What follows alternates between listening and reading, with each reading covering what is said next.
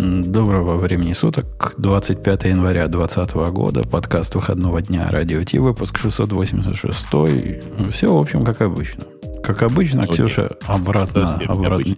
А, да, у нас Грей профукал все полимеры. Ну, доложи, как нет, ты потерял нет, главного что, спонсора. Что я, ну что, что сразу все в это вот. Подожди, подожди. Ну, Кто из нас пошел к ними и попросил починить код? Они бы и знать не знали, что они наши спонсоры еще два года. Подожди, подожди извини, ну как же? Э, ну, если код не работает, какой от него смысл? В чем тогда смысл спонсорства? Э, деньги в карманы, по карманам рассовывать. Бобок, этот человек не понимает, зачем нам нужен спонсор. Он думает это, чтобы слушателям хорошо было.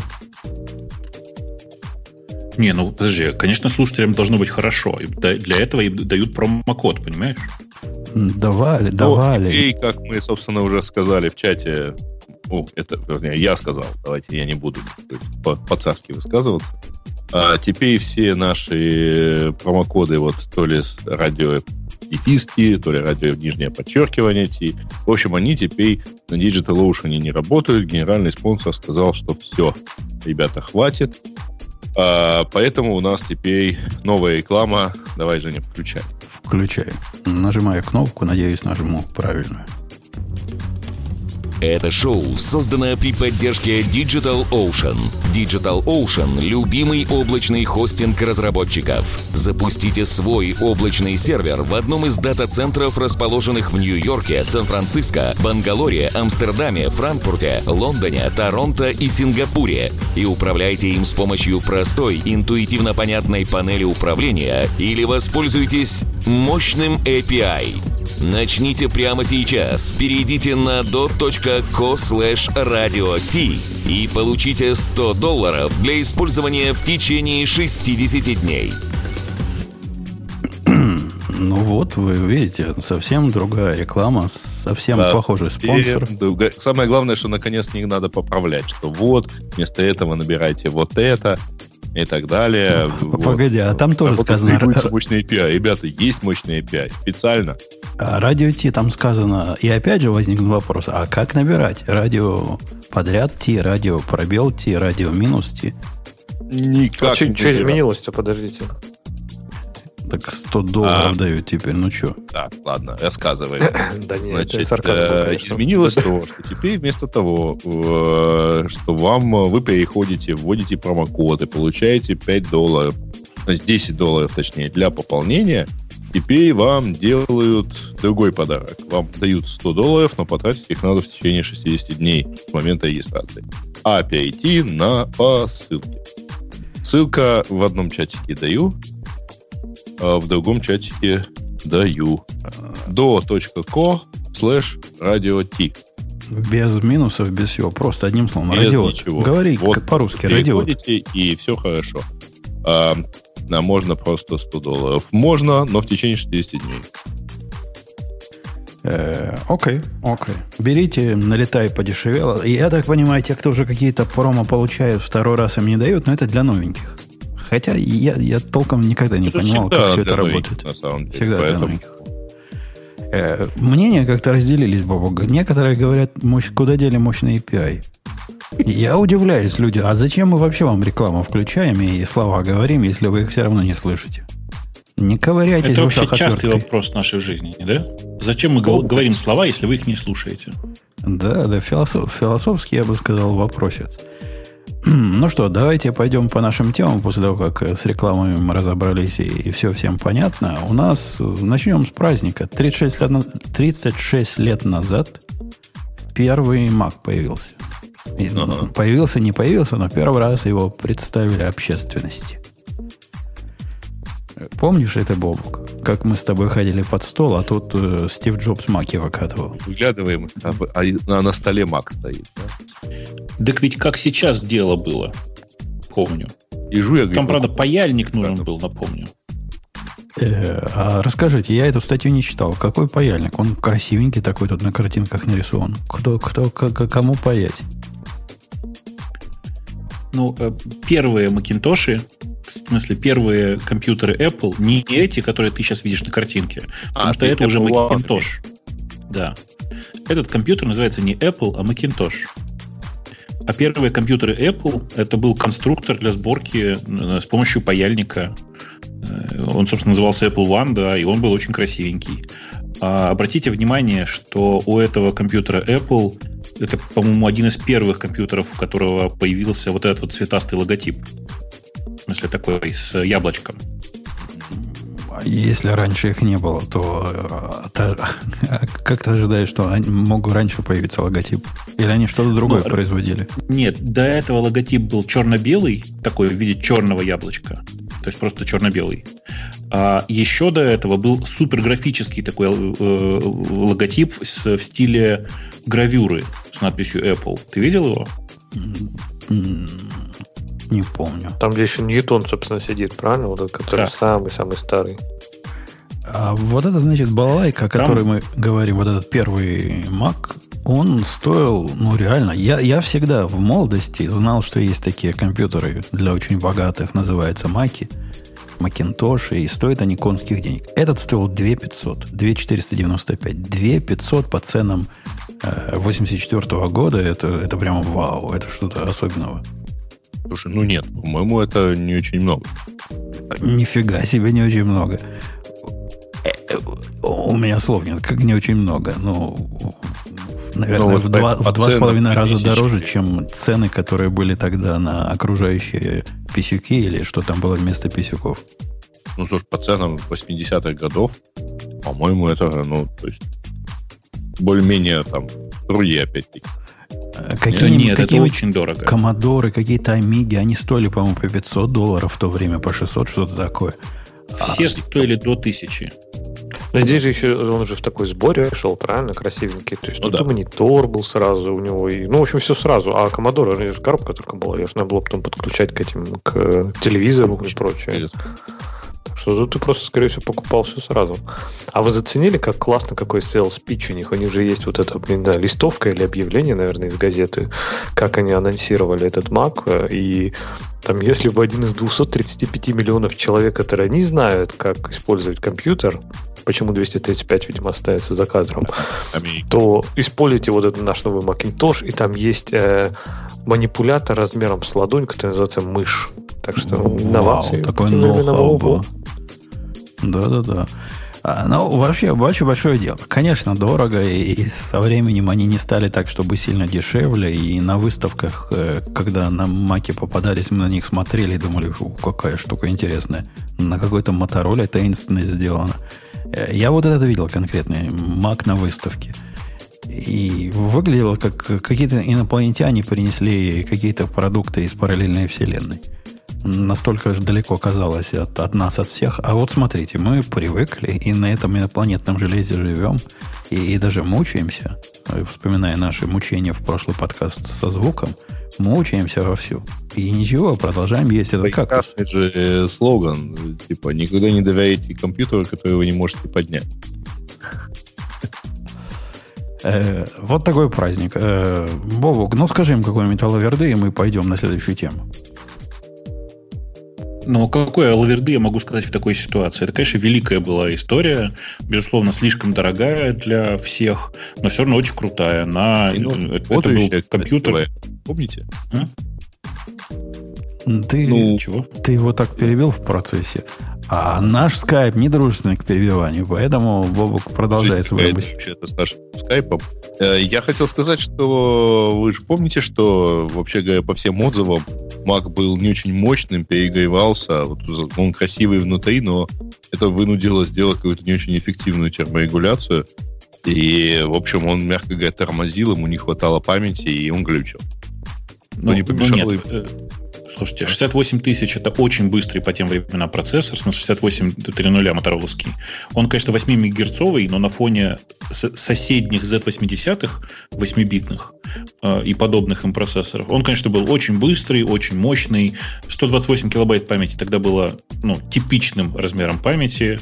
Э, это вполне себе нормально для того времени компьютер то, что он перегревался, это правда, про это много говорили.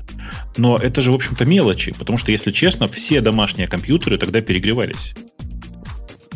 А у нас прямо в статье сказано, что он стоил по современным деньгам около 6 тысяч долларов. И, в принципе, за топ-энд сейчас 6 тысяч долларов за компьютер никого не удивляет. Так что, может, Ничего не прав... изменилось, я хотел да. сказать. Они же выкатили свой этот Pro новый, который стоит 5 тысяч и плюс там колесики отдельные. А вы еще заценили, как круто, да, что вот опять же, вот уже даже в 84-м Apple берет, опять же, вот рекламой, подачей, то есть сама презентация уже такая прям клевая. Там эти супербоулы реклама легендарная, да, с этим смолотом. Вот эти все листовки там про то, что мы там вас научим, расскажем подскажем, подскажем, все, как он выглядит, да, вот такой вот весь какой-то кругленький такой с мышкой, вот прям все с цветным монитором, прям вообще красота. Так что вот они уже тогда начали брать, получается, маркетингом, и вот прям молодцы. И продолжают дальше нас держать этим маркетингом в своих сетях. По поводу, следующая тема по поводу компании, которая тоже нас держит э, у себя. Крепко держит за одно место. Настолько крепко, что выдавила с рынка всех конкурентов. А теперь они решили придумать, как тот продукт, который мы знаем, любим местами, местами ненавидим, э, местами... Какое-то третье слово должно быть, Леша, подскажи возжелаем. Ну, в общем, что-то мы делаем с местами этого продукта. JetBrains сказала, что у них в голове большой новый план, как нам перестроить RapCreen. Кто-нибудь читал тему? Вообще тишина полная. Я ну, даже проверил. Я, я, я даже проверил. Не, мы, мы в восхищении замерли, понимаешь? Мы такие, о практически как э, на этот новый Macintosh 84 -го года. А, они вы видели, какие слова в этой статье? В статье в этой слова мы решили обдумать IntelliJ ID, пере, переобдумать и сделать его более подходящим для того, о чем Умпутун тут уже, который подкаст бубнит, чтобы его можно было открыть и пользоваться им как текстовым редактором. Но мы добавим туда немножко ML, потому что все с ML становится лучше. А это Бобок тут такую тему всегда задвигает свой. Но они же планы давно анонсировали, еще когда у них, помнишь, мы обсуждали статью про планы на 2020. И вот там как раз очень много было про перформанс, как раз про быстрый запуск, про там такие мгновенные там открытия и потом постепенно подгрузку фичей. Я понимаю, что эта статья, она только вот про таинственное машинное обучение добавляет, что меня, в принципе, если честно, немножко всегда подбешивает, когда говорят про машинное обучение и исходный код написан на формальном языке программирования. Там обычной статистики хватит, чтобы закрыть да, практически все нужды, наверное. Я, я, я вас перебью. Кстати, Бобу как-то опять отвалился. Я подсказываю. А, в, в темах наших слушателей была странная тема, которую справедливо заминусовали, на мой взгляд. Расскажите о ваших любимых плагинах для а, для ID. И там в, в списке плагинов, которые я, конечно, пошел посмотреть, там чей это список был представлен, я нашел плагин, я даже не знал, что такое бывает. А оказывается, такое бывает не просто бывает, а бывает от самого JetBrains. Они, Леха, умеют э, английский язык тебе чинить. Не вот это то, что ты для нищебродов думаешь в слове там э, ошибочку, а прям предложение, грамматические конструкции умеют чинить. Но как да, они нет. это делают? Не так давно же они это выкатили, по-моему. Относительно новая штука. Это. Да-да-да, она то ли в октябре 2019 года, где-то вот недавно появилась. И я ее поставил и, и проклял все на свете. Оно требует от тебя полных э, правильных грамматически английских предложений, например, в сообщениях об ошибке. Ну, то есть, где у тебя коротко, но сердито, там, получил обновление. Нет, говорит, что за обновление? Что за received update? Надо как-то сказать э, правильнее. Это не предложение вообще, это, это кусок предложения. Пожалуйста, чувак. В общем, отключил. Но, но бывает и такое. Если вы пишете английский язык, а не код в вашем... Что за ерунду ты пишешь? Да, там if что-то, then то-то. Нет, не, напиши не, полноценное предложение. На это, на это не надо. На это он не реагирует. Но на комментарии... На комментарии, если бы он только реагировал, было бы круто. Если можно найти, как его заставить только комментарии вот так э, проверять. Но текст внутри строк, ну, это, по-моему, какой-то какой-то перегиб. Кто внутри пишет текст на правильном английском? Слушай, а почему нет? То есть ты же сообщение об ошибке можешь писать, в принципе, как грамматически корректное полное предложение, правильно? Нет, ну ты можешь, ну, а зачем? Ну, ну для, для чего? Ну, не делают так люди. Красиво, даже, даже носители языка так не... Перед тобой как история разворачивается. Даже носители языка так не делают. а только разные очипенцы вот эти артикли вставляют в сообщения об ошибках. Ну, нет, так так не носит. А Бобук нас предупреждал, что он отвалится. Он, он как сдал какой-то сигнал, почему отвалился? Ну, он сказал, что у него совсем все плохо со связью, и вот я сейчас его пингую, но он пока, видимо, ушел перезагружаться или еще чего-то. Он написал сиюлата по-русски. В общем, ага. видимо, пошел латы пить. Я правильно понимаю? На море, судя по всему. А, и да, пошел пить латте на море. Правильно. Какое море? Ну, на Си. Ну, что, все правильно Леха говорит. Э, так вот, искусственный интеллект. А мне вот всегда интересно, когда в такие IDE и прочие вот эти формальные, в общем-то, совершенно задачи притаскивают искусственный интеллект. Жалко Бобука нет, потому что он всегда в восторге от этой идеи. Какой нафиг искусственный интеллект? То есть я начинаю иногда печатать что-то, да, в IntelliJ набираю RE, внутри функции, он говорит resize x. Ну, какой resize x? Это же функция. Я хочу return, конечно же, написать. И вот для этого нифига не нужен искусственный интеллект. Для этого можно просто по, по статистике посмотреть, сколько тысяч раз я выбрал вместо там resize x или resize window, там какое-то бессмысленное совершенно что-то идет вначале, сколько тысяч раз я все-таки выбрал return. И после этого можно без всяких искусственных интеллектов сказать, нет, он все-таки, наверное, когда пишет ре, хочет return. А я ведь ставил, что балалайку, которую, я не помню, как она называется, плагин, потому что я его потом убрал, который добавляет в список э, того, что предлагает на автодополнение, вот э, любимый Бобуком искусственный интеллект. И меня результаты поразили. Иногда они прям поразительно попадают. Иногда они поразительно тупые предположения, предположения тебе делают. Но вот такие вещи, если ты имел в виду return, он тебе жестко там return первым подскажет. Вот это он понимает четко. В более тонких ситуациях он иногда у него ум за разум заходил, и в конце концов я его отключил. Но что-то в этом, несомненно, есть. Как там, там, ты говоришь про то, что он прям дописывал куски кода за тебя, да? Не-не, он, типа... он делал автокомплешн, но не по тем алгоритмам, как это делает JetBrains, а с точки зрения ума. То есть, если у тебя где-то тут скобочка после него сразу закрывается, то, видимо, ты return в этом месте хотел написать. Ну, что-то в таком роде. Вот это он понимает уметь. Э, то есть не алгоритмически, он это понял, а потому, как, как, каким образом ты это раньше делал. А это не, не кайт какой-нибудь или там Cloud9? Э, я не помню, кто это был. Может, Cloud9 был, хотя зуб не дам. Какой-то плагин там был такой интересный. И, и да, можно с ним было поиграться, но жить с этим пока нельзя. Э, ну что,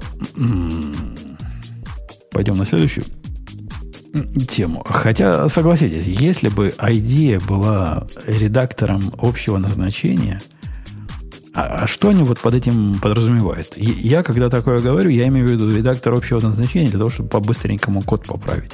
А они хотят что из него? Письма писать? Ну, слушай, почему письма? Хотя, кстати, почему бы и не письма? Книги писать. Что еще писать можно в редакторе, ну, который... Ну, и тексты. Ну, посмотри, на самом деле. Если ты откроешь э, Sublime и пойдешь смотреть вот список шаблонов, то, в общем, там ты видишь не только, э, в том числе языки программирования. Там есть конфиги, там есть э, а, просто текстовые файлы, э, регулярные выражения. Господи, что только нет самом деле. Паскаль. Э, ну, я, когда говорят, что еще один текстовый редактор, то это действительно, это как Sublime, который в том числе может и остальное делать. Вопрос, а надо ли нам делать что-то другое в IntelliJ IDEA, кроме как редактировать не свободный текст, а редактировать свободный код? Кого волнует редактирование в IntelliJ IDEA? Ну вот я запускаю, мы запускаем после Э, создания, до создания подкаста, между созданием и выкладыванием подкаста Sublime для того, чтобы шоу-нотки написать. Неужели я буду для этого идею запускать? Да никогда. Ну, если она будет э, не такая большая и тормозная, как IntelliJ IDEA, а скорее как Sublime, что бы тебе ее и не запускать? Ну, если бы у бабушки усы выросли, да никогда она меньше не будет. С чего ну, это, давай чего так. это вдруг она не станет а, У тебя есть какие-то еще задачки, кроме написания кода? Ну, то есть какой-то текст можешь себе представить написать, ну, кроме шоу-нот? А чем шоу-ноты? Плохой пример. Ну, просто он, он маленький, он там условные, там, условные 10 минут в течение одной недели. Ну, теоретически я из текста могу, который... Хотя, конечно, он про код, всякие readme писать, который по большому счету просто текст. Ну, в маркдауне. Для этого я могу себе представить, почему IntelliJ IDEA хороша, потому что Markdown редактор нужен, а эта штука как-то умеет про Markdown все раскрашивать. Но просто письмо, как какой-нибудь email написать и отформатировать в IntelliJ IDEA, не, я такого use case не вижу. Ну, слушай, э, в почтовом клиенте свои, так сказать, заморочки, хотя, с другой стороны, помни, кое-кто тут, не будем пальцами показывать в офлайн товарищей, э, в Emacs и письма пишет. Наверное. Нам в чатике, кстати, Павел подсказывает, что Tab 9 это был тот, э, про который я рассказываю, что он умел с умом добавлять. Э, зря его Cloud9 назвал. А мне кажется, что вот это движение IntelliJ стать вот таким легковесным маленьким редактором, честно, я как пользователь IntelliJ, то есть я плачу лично за подписку, за коммерческую, там, ну, почти лично, за коммерческую подписку на IntelliJ, то есть настолько пользователь IntelliJ. И я не очень не понимаю, то есть зачем им туда идти? То есть там уже есть дофига редакторов, там есть VS Code, который типа посерединке между совсем легкими. Из легких там есть, ну, Vim, там есть Sublime, если нужен графический. То есть их и так много, там их много хороших. А вот хороших IDE, в принципе, кроме IntelliJ, их нет. Поэтому мне так кажется, не знаю, это стремление туда, ну, конечно, круто, если она будет запускаться там на полсекунды, на секунду быстрее. Но, в принципе, по большому счету, это пофиг, потому что она ну, действительно запускается раз в день, ну, два раза в день. А если они сделают, что плагины можно было без перезапуска ставить, то она будет раз в месяц запускаться. Ну и что? То есть ей больше фичи IDE как раз нужны, потому что это самая крутая IDE. И они совершенно ты, ты, IDE, ты, ты, Я, Леша, с тобой тут конкретно не согласен. вот прямо до этого подкаста, когда когда мне понадобилось поднять вот нашего нового бота, мне есть э, репозиторий в, в GitHub. Я хочу сделать с ним простое. голос срывается. Сделать ему клон. Потом зайти в этот репозиторий, отредактировать... что ж такое? Отредактировать Docker Compose, отредактировать Docker файл. Может где-то там по-быстренькому в main go там какой-то параметр переименовать. И вот для этого поднимать мне большой ID как-то тяжеловато. То есть можно поднять вес код в этом случае, и все будет нормально. Однако приятно было поднять тоже, в чем я по жизни работаю, а не что-то экзотическое. Но проблема ну, в том, что поднимать-то его быстро не получится. Это быстро, но представьте, надо поправить докер-файл, да, быстро. Ну, представь в будущем, вот они сделают, что оно будет супер быстро запускаться, но оно явно не сможет втащить, там, не знаю, всю поддержку всех фичей, да, своих. То есть ты будешь, по сути, пользоваться как VS-кодом. А тогда что за проблема, что за проблема грамматику докер-файла узнать за э, 7 миллисекунд? Я не вижу такой проблемы. VS-код это Конечно. умеет сделать. Это без проблем. На IntelliJ умеет там такие штуки делать. Ну, не знаю, про VS Code, наверное, не очень хороший пример, да, но ну, вплоть до того, что когда ты что-то рефакторишь, там, меняешь название класса, да, он тебе даже строки может найти вхождение. То есть он тебе семантику в строгах может найти. И здесь уже, ну, серьезный анализ требуется. То есть, если нужно что-то супер простое, схему там YAML файла загрузить, то, конечно, но здесь IDE тебе не нужна. Нафиг она тебе нужна? То есть там не будешь делать ничего сложного, то, что требует IDE. Тебе нужен редактор. А, а, редактор, а меня как раз, а меня как раз их рефакторинг, вот этот чрезвычайно э, по умолчанию широкий, как раз пугает. Я в VS Code, когда я делаю ренейм чего-то, я знаю, что он сделает ренейм этой функции и вызов этой функции. И это то, чего я от него ожидаю. Ладно, если VS Code умный, по-моему, он даже умеет комментарий к функции э, поменять правильно. Если там написано так, напишет всяк. А идея может иногда за, за, засупразить. Поменяет вхождение этого слова в каких-то сообщениях, поменяет э, в каких-то строках, потому что, ну, раз я поменял слово cloud на слово, я не знаю, железка, а значит, везде надо поменять. Ну, не везде, надо за ним внимательно присматривать. Вот это его предусмотрительность, она, она мне боком пару раз выходила. Ну, это да, это то, что говорят ума, да, то, что она может очень много. Но фишка в том, что вот эти все фичи, они все равно потребуют время, потому что, ну, они по натуре своей сложные. Или там какой-то рефакторинг, когда ты там, не знаю, сигнатуру метода изменить, или вообще там что-то куда-то перенести. То есть, и мне кажется, если они их сделают супер быстрыми, то есть если вот со всем этим идея будет запускаться там за секунду, то все остальные редакторы просто могут собраться и уходить. Потому что, в принципе, они будут не нужны никому никогда. И, но я что-то очень сильно сомневаюсь в этом. То есть, если они это сделают, то просто вообще это будет супер круто. Э, окей, okay. мы с вами, дорогие слушатели, уже полчаса и ни одного разрыва, так что можно считать, что наезд на э, T2 чип, который нам все портил. Смотри мой твиттер, где мне подсказали. То ли в Твиттере, где-то я эту тему уже обсудил. В общем, смотри меня где-то за, за деталями. Э, Apple виноват. Apple морды, а мы ни при чем, Skype был ни при чем. У нас, у нас там требовали Грей люди, человек один.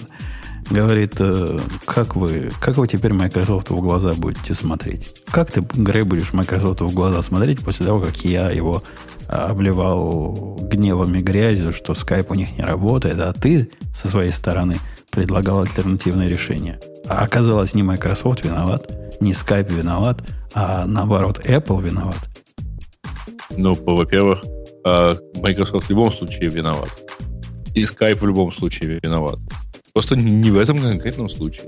То есть они, они по жизни, по жизни виноваты и знал, за да что вообще, и потом бы. ты на них наезжал, а я что-то им должен Подожди, а, а ты подгавкивал. Ну как? Тот, кто подгавкивал, тот получает больше, чем тот, кто наезжал. Конечно. Кто, Конечно. кто нам да зум принес? глаза смотри, ты им реально ближе. Кто зум да, принес в виде стань, альтернативы? Стань глазами на Сиэтл и смотри туда. Э, окей, я, поскольку у меня с географией плохо, и в какой стороне Сиэтл я... Это на запад. Да-да, я же говорю, с географией плохо. Я сейчас сижу лицом в, в стену. И в какой стороне эта стена, я, я, я не помню понимаю. эту шикарную дискуссию, как американцы находят стороны света. Конечно. Сообщаем. Они едут, э, во-первых, у них есть э, компасы в машинах. Не-не-не, ты, ты, а во-вторых, если ты едешь по западной, там, 39-й улице, да какой улице? Восточной, ты куда едешь? Какой улице, Грей? Мы сидим в помещении, я и мои коллеги. Причем мы пришли в это помещение только что. Мы пришли смотреть новый офис. Для того, чтобы дойти до этого помещения, мы по каким-то лестницам такие, которые по кругу ходят. То есть сделано, сделано было все для того, чтобы сбить компас человека. Эти сидят лицом в стену и знают, что стена находится на востоке. Откуда они это знают? У них там внутри есть какой-то специальный орган, который Чип. у нас просто нет. Чип Т2, да. Наверняка. Может, это он? Наверняка. А, давайте выберем следующую тему. Леш, что на тебя смотрит? Я бы Ксюшу спросил, но поскольку у нас Алеша ты второй... тоже, по-моему, страдает да? Он наслаждается. Да, у меня есть. Я наслаждаюсь, потому что я сегодня могу ее починить. Но слушай, из таких, из которых я читал, э, ну, тоже так не из первой попытки, это про то, что мы обучаем программированию вообще в принципе неправильно. И это статья на Bloomberg. И, конечно, в принципе, можно понять, что мы обучаем программистов неправильно, потому что, когда я пошел на Bloomberg ее читать, я, естественно, включил режим этого в Firefox чтения, и читаю, а там про Трампа начинается. Я читаю, читаю про Трампа, импичмент, Украина. Я вообще не говорю, как, как мы от этого перейдем к обучению программистов? Дочитал до конца. Оказалось, просто Firefox выхватил не ту статью, они же делают вот этот какой-то feed там, и он показал мне следующую. В общем, про кодинг я вычитал уже вот в промежутках. И по-быстрому. А, а нашему боту он вообще не дает. Bloomberg понял, что мы, когда текст статьи пытаемся забрать, мы какую-то странную и необычную активность им устраиваем. И я так понимаю, у них там ума немного, они проверяют, видимо, по, э, по рефереру или по агенту в реферирует. Они как-то так э, вычленяют нашего бота, который вырезает. Ну, не любят они нас. На самом деле у него же paywall, причем у него довольно жестокий paywall.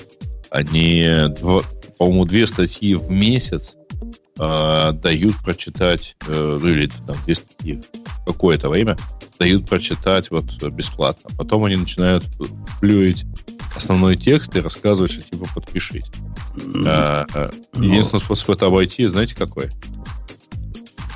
Подписаться? VPN. Э, в Safari в инкогнитом моде.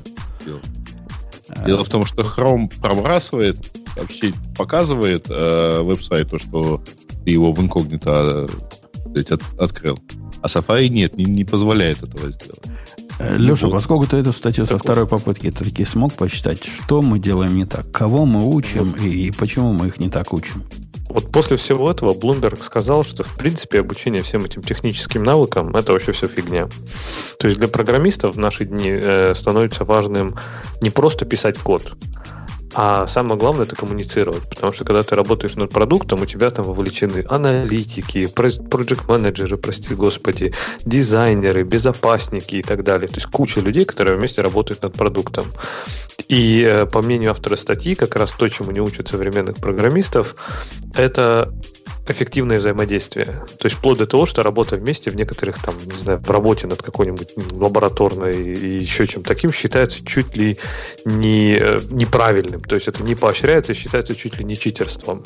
А в принципе он говорит на, наоборот поощрять, чтобы люди как можно больше работали. И он приводит даже пример, что э, в статье в некоторых исследованиях студенты, которые использовали парное программирование, показывали лучшие результаты. То есть у них были более качественные проекты, они выполняли их там быстрее, эффективнее, эффективнее, и в целом там качество было выше тех работ, которые они сдавали. Ну, вообще у него какая-то, у Блумберга, какая-то каша в голове. То есть то, что у Блумберга, у мужика по фамилии Блумберг каша в голове дикая, это известно всем, кто слушает меня.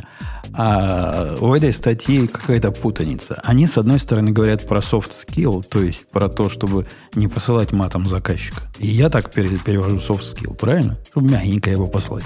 Не матом Нет, сразу не, далеко. не послать никого, будто он матом. Не, не только ну, заказчика. Надо ставить, надо ставить реальные цели. Ну, мягенько послать. Там не сказать сразу, иди. А, не мог бы ты пройти в третью дверь. Э, вот это будет skill, который можно реально кого-то научить. Но как это связано с парным программированием? Какие софт-скиллы парное программирование? Ты, Леша, у нас адепт парного программирования. Ты научился с людьми живыми, вот этими мягкими, из мяса, крови и всяческой другой органики лучше коммуницироваться от того, что программируешь, сидя у кого-то на коленях?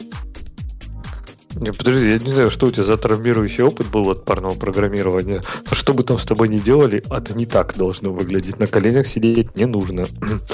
А не, вообще, как, э, можно я было иначе? уже, конечно. Можно, можно было иначе, да? Конечно.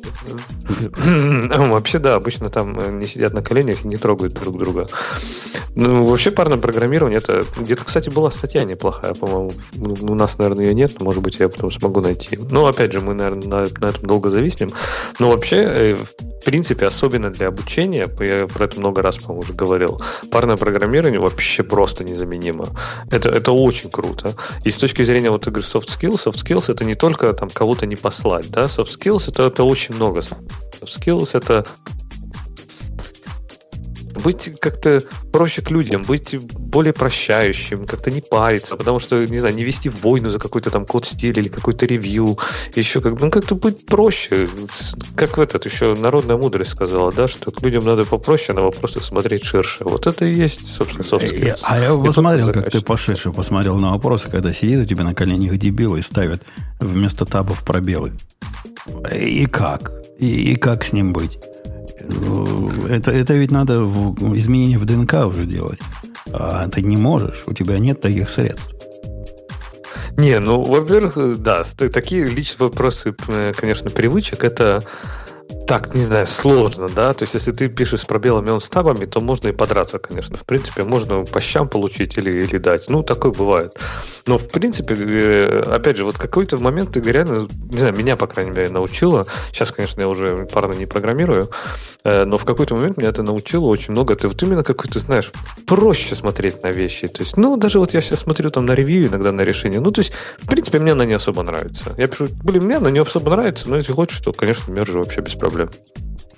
Ну, этого опыта можно, дорогие слушатели, достичь менее количественными способами. Без, без вот этого плотного контакта, который мужчины не любят между мужчинами, ну, большинство мужчин не любят между мужчинами.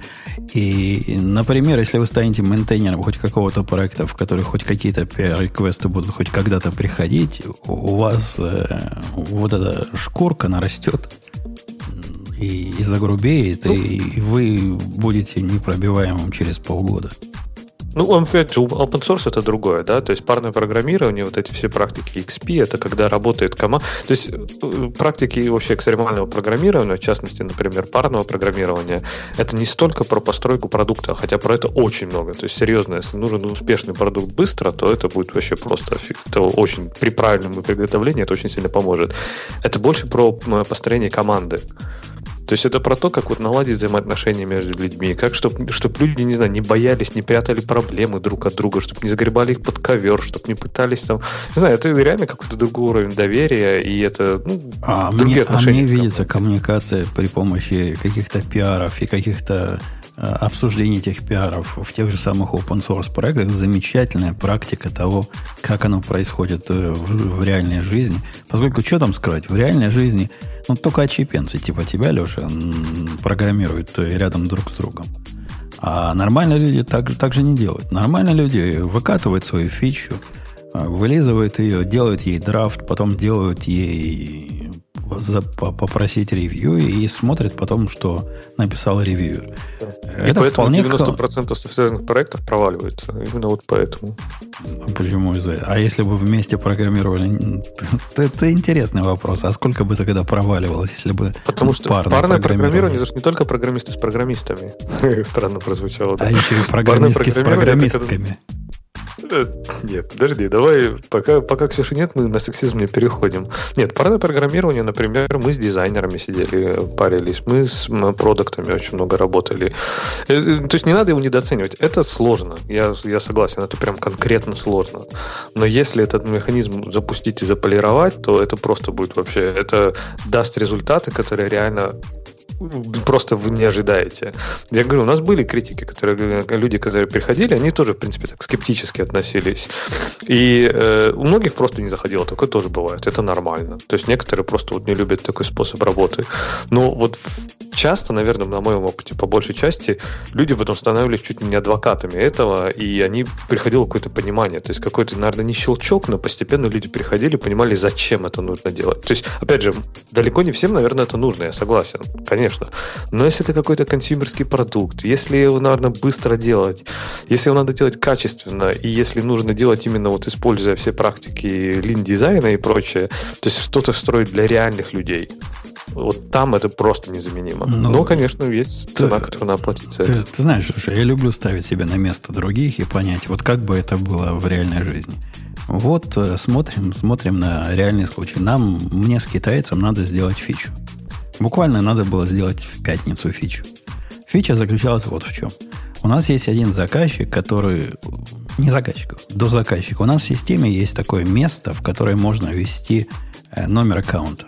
Ну, представили, да, аккаунт номер, он длинный такой, там 16 знаков. Длинные аккаунты бывают. А заказчик говорит, что-то мне как-то 16 знаков вводить лень, я хочу ввести первые три, а вы по, по, по этим первым трем поймете, что надо выбрать все вот эти аккаунты и приложите вот то, что вы прикладываете ко всем, к ним как группе. Ну, представил, да, идею? То есть вводишь да, три, да. делаешь autocompletion этим трем э, символам, потом делаешь какой-то select all и, и добавляешь. И ты представляешь, что вот такой проект я бы с одной стороны сел писать бэкэнд, с другой стороны на соседний стул сел бы китаец писать фронтенд. И ты думаешь, я бы его не удавил в процессе этой работы? Ну, опять же, если бы вы просто вот так откуда ни возьмись, без э, какой-то практики, без подготовки, не знаю, как это правильно делать, сели бы друг друга на колени, то тогда бы, скорее всего, либо ты его, либо он тебя. Э, ну, то есть есть, там а, есть свои практики. Есть свои... Обыденные вещи говоришь. Он меня? Да никогда. Во-первых, ну, во я его тяжелее, килограмм на 30. А во-вторых, он молодой еще. Ты думаешь, ты его авторитетом бы задавил? Весом, весом уж точно. Так вот, э, в принципе, я говорю, э, опять же, это как практика, особенно практика, которая как раз построена на софт-скиллах, ее делать прям конкретно непросто. Более того, в начале, скорее всего, будет сложно. То есть там есть определенный период раскачки, когда к этому приходишь. Но, скорее всего, в итоге, если бы, там, не знаю, вы месяц, два, три, полгода, год бы работали в таком формате, то тогда бы просто, вы, скорее всего, пришли к тому, что, во-первых, у тебя бы китаец стал понимать, как работает бэкэнд, и меньше бы делал всяких глупостей. Во-вторых, ты бы стал лучше понимать, как работает китаец, и, может быть, понял, почему он делает всякие разные глупости. И, опять же, парное программирование не значит, что вы всегда вот два человека вот только вдвоем работают, правильно? То есть в итоге вся команда должна со всеми э, париться. И тогда у тебя будет знание, обмен знаниями будет происходить, у тебя какие-то фишечки будут расползаться, какие-то практики будут уходить. Все поймут, что ты от них хочешь, будут делать так, как, так, как нужно, понимаешь? То есть, а может быть, ты поймешь, что ты хочешь не того, и они тебе объяснят, что нет, ты вот требуешь от нас там свои докер-файлы писать, а полный отстой, нас это бесит. Давай лучше не будем писать докер-файлы, а будем использовать какую-нибудь систему для билда. Ты понимаешь, ну, Леша, так... есть тут определенная проблема.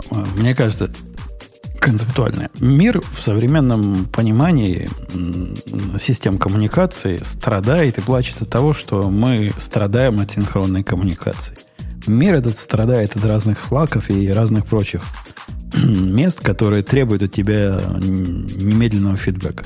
Причем разумные вещи приводят. Говорят, во-первых, из колеи выбивает, во-вторых, контекст постоянно переключается и все. А ты хочешь довести вот эту онлайн-коммуникацию до уровня полнейшего максимума. То есть вот настолько прямой связи, настолько прямой реакции, настолько синхронного общения, более Поверь чем мне. такого представить невозможно.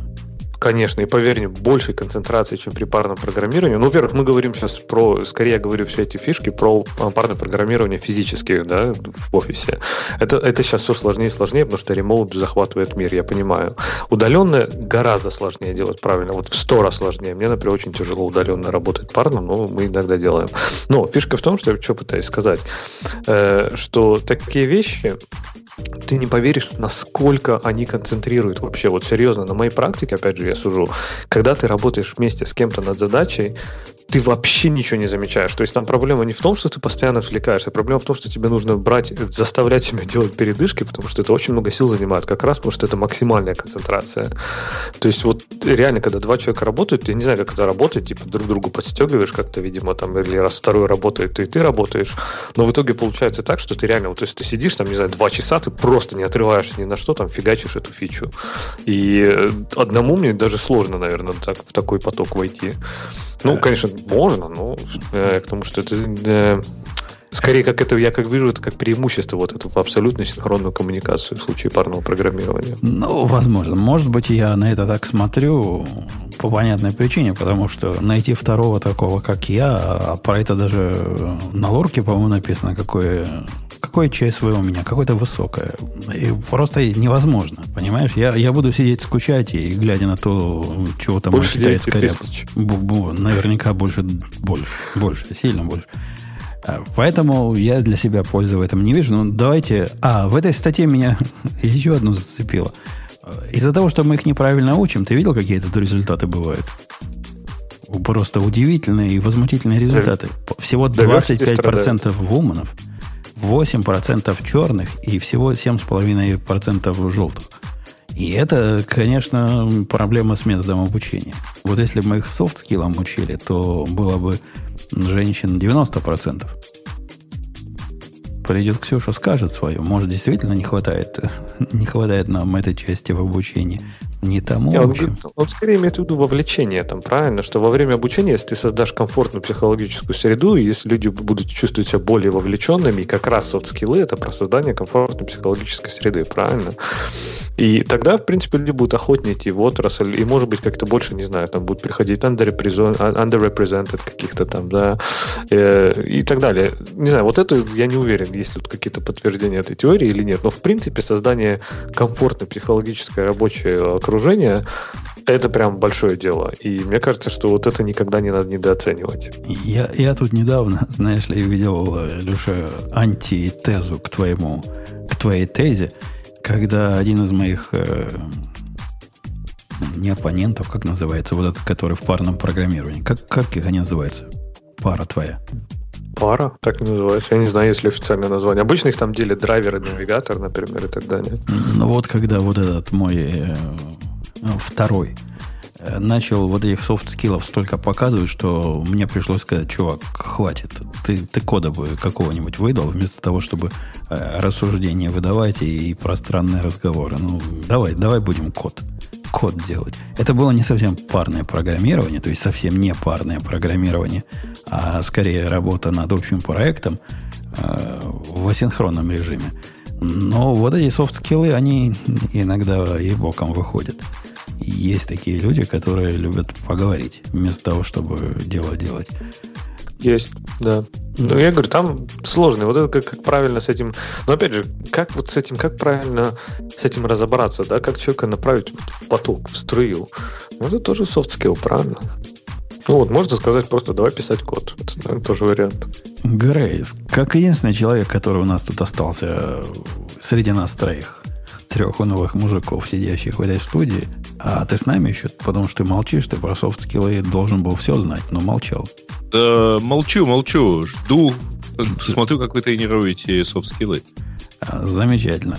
Ты человек самый близкий к поиску из нас, ага. из всех. Потому что ты когда-то рядом с Яндексом стоял. Сидел. Я в Яндексе стоял. Ну, где, я... где-то, где-то рядом стоял, и даже настоящих программистов яндексовских по слухам видел. И даже, говорят, Бобука встречал. Было? Да, да было. Было. Ну. По так, поводу вот этого всего следующую тему. фиаско с Google, да, я, я выбираю тему, что, что у нас случилось с Google и э. почему фав-айконы так всех возбудили.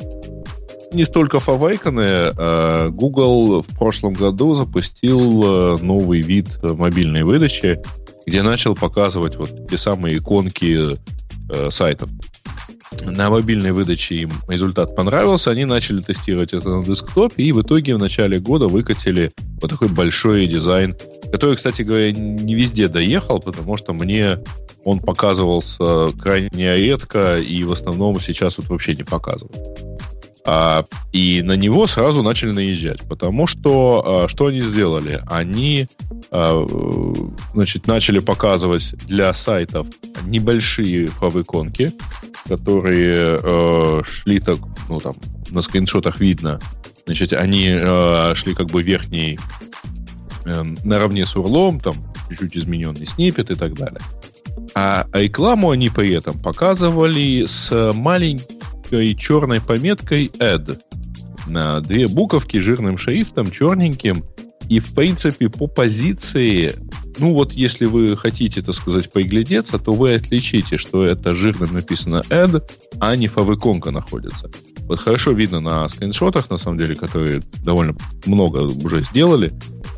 И, в общем, э, это очень сильно размывало, на самом деле, границу между платными и бесплатными результатами. То есть ты фактически не понимаешь, где у тебя еще реклама, а где у тебя уже честная выдача. Ну, поскольку а, мы все Google, тут чуваки правильные, Google, под, что, подожди, подожди, поскольку все мы чуваки тут правильные, у нас у всех стоит какой-нибудь то ли от Эдгар, то ли Raspberry, на Raspberry Pi, Pi Hole, то после того, как мы кликнем на то, что реклама, мы получаем page not found. И таким образом можем понять, да, это была реклама. Я, я с тобой согласен. Э, я несколько Слушай, раз кликал ну, в то, ну, что... Во-первых, э, во-первых, Google довольно успешно борется с адблокерами, насколько я помню. То есть, в общем, они как раз, ну или, или видимо, просто платят некоторым, чтобы они не блокировали именно его урлы.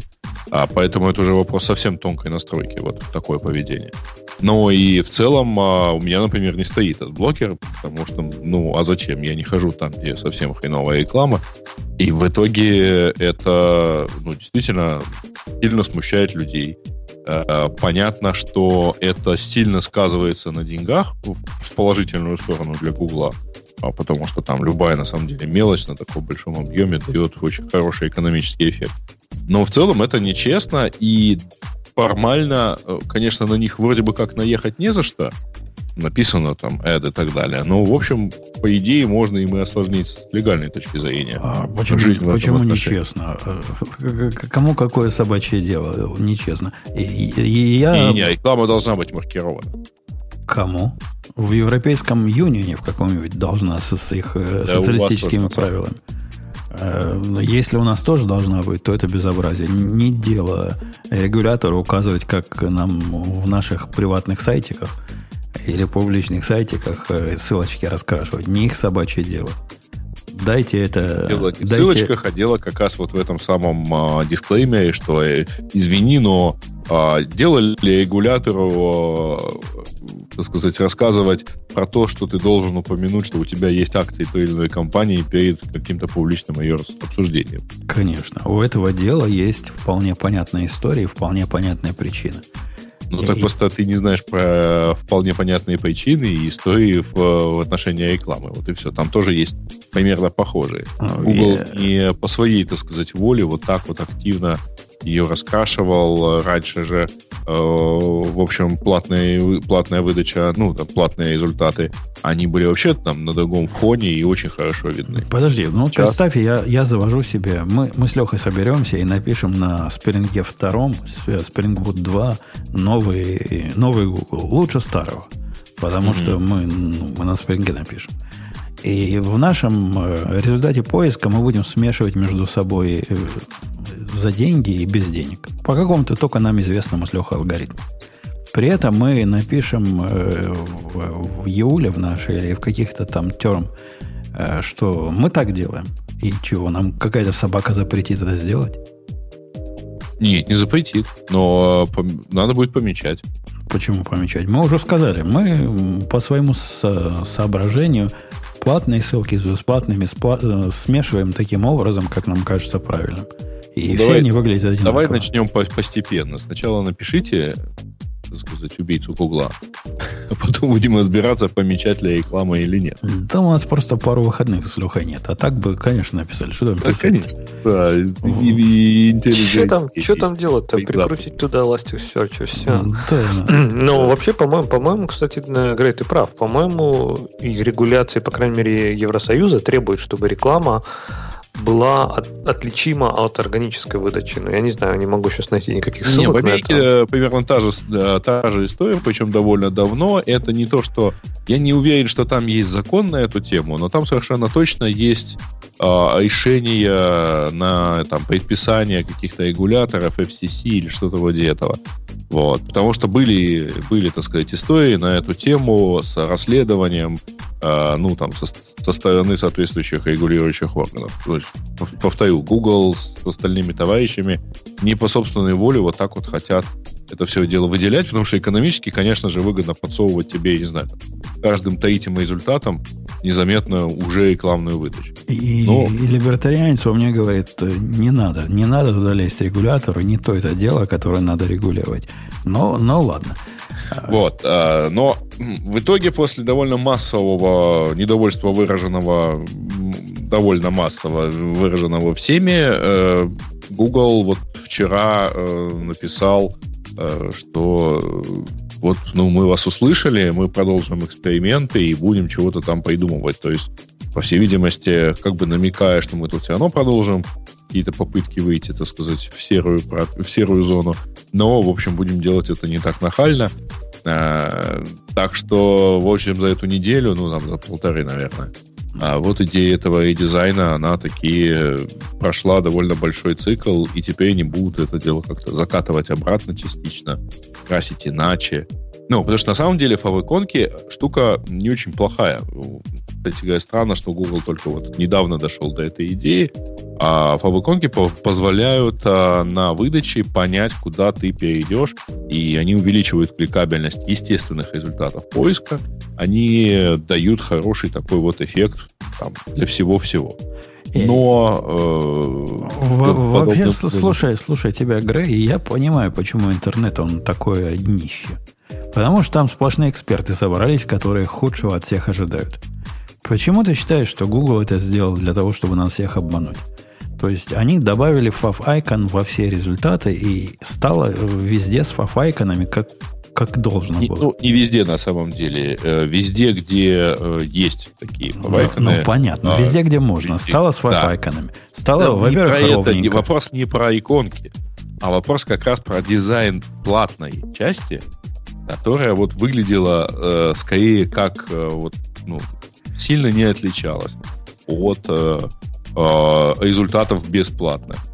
Вот в этом скандал. А самый дизайн-то он действительно хорош. Так что... вот, я пытаюсь сказать, что, возможно, это э, оказалось просто неожиданным сайд-эффектом от такого редизайна. Сразу им ну, надо зло какое-то. А, они ведь Слушай, империя добра. Ну, я не верю, зло. что на таком уровне э, вот надо а, знаешь, как... То есть ты не, веришь, это... ты не веришь, что Google может делать такие факапы, которые вот настолько простые, настолько просто... А я верю. Слушай, что вот Google правда, случайно смотри, показывает выкатили... теперь рекламу так же, как обычные результаты? Да, а, а, точно, не так облажались. Слушай, Если их спросить, скажут, да-да-да, случайно получилось, вообще не вопрос. Откатить-то откатим, конечно. Леш, но на самом деле, ну, я вот, я во что точно не верю, это в то, что они выкатили это условно на какой-то там миллионы людей, а, ну, то есть там где-то на полпроцента, на два процента своих пользователей, и такие удивленные, ой, а что это у нас денег стало настолько больше с а, каждой выдачи? Ну, слушай... Это никуда не годится. Немедленно откатить. Не до такой же степени, все-таки, на мой взгляд. А представьте, а... как круто. Какой-то программе сделал маленькую ошибку. Стало все показываться одинаково. Прибыль компании выросла на 12%. А, что, программиста теперь наказывать за ошибку? Наоборот, его, а. его в начальнике надо. Делай дальше. Ну, слушай, давай так. Ну, правда же, это не программист вот взял и сделал. Да я, я бы и не, не удивился, если был программист. А, ну, и потом случайно взял ее и выкатил на всех-всех-всех. Да, да, ну, на у, них там, у, них там, у них там типа свой кубернетис большой на весь мир. Он там какой-нибудь Cube apply, apply сделал, и раз, и все, и готово. И вот и в той консоли набрал просто, и хоп, раскатил. Конечно, раскатил. Дело а, житейское. Но ну, GitLab не, так не, сделал. Не такого уровня, так сказать. Вот в Фейсбуке я знал, э, знаю, что довольно долго была практика такая, вот, а давайте я поэкспериментирую и там покажу 10% турков вот такую новую фичу. Но даже в этом случае э, была, ну, был какой-то контроль, и точно это не задачка для там, программиста. Мы в эфире уже находимся около часа, и обычно к этому моменту возникает наша прекрасная четвертина. А в этот раз не возникла, я даже не знаю, как быть. Может расходиться да, всем в знак она протеста. не возникла, Бобук отвалился, так что давайте на троих дальше собрали. Э, ладно, значит, Леша был, Грей был, кого бы еще спросить? Слушай, а тут есть классная тема, я вот за Бобука, он у нас фанат э, Соноса. А Давай и... вот еще один факап недели. А он такой факап, на который люди так странно реагируют. Давайте про этот факап недели. Там не факап, а скандалище был. Хотя, казалось mm. бы, ерунда, ерунда какая. Если я правильно Там понимаю... с точки зрения, а, а как вообще можно было бы сделать? Не-не, можно было сделать по-человечески. Насколько я понимаю, проблема заключается в том, что Sonos заявил а, неподдержки обновления старых устройств. Под старыми имеется в виду конкретно старые. То есть настолько старые, что вы даже Apple не будете ожидать поддержки настолько старых айфонов. Ну, Но... э, речь шла о несколько, о самых первых Sonos 5, ну, Play 5 точнее. А, это самый первый, это выпуск 2009 года. О самых первых Connect и Connect Amp, э, которые выпускались, кстати говоря, в 2006 году. И устройство под названием Bridge, которое тоже 2009 года, кажется, выпуска. А, там, но там на самом деле это они про, про что сделали этот. Во-первых, они честно сказали, ребята, у нас нет возможности поддерживать, выпускать даже security апдейты, и точно не, мы не сможем катить на них новые фичи. И это произойдет в мае 2020 года. Вот поддержим и потом перестанем, так сказать, это дело обновлять. Если а, бы они на этом остановились, то никакого э, того, да, что произошло, не произошло. разъяснение выглядело так. Но, ребята, если у вас в вашей системе а эти устройства работают э, с э, более новыми устройствами, например, включая теми, которые вы купили вчера. Эти новые устройства тоже не получат никаких обновлений в результате работы э, в одной системе со с более старыми. И Вау. тут я их тоже, кстати говоря, с точки зрения э, технической понимаю, потому что если ты катишь новую фичу, ну, предположим, вот там ну, в июне 2020 ну, года они ну, выпускают ну, новую прошивку. Ну, ну, ну. И, и, и...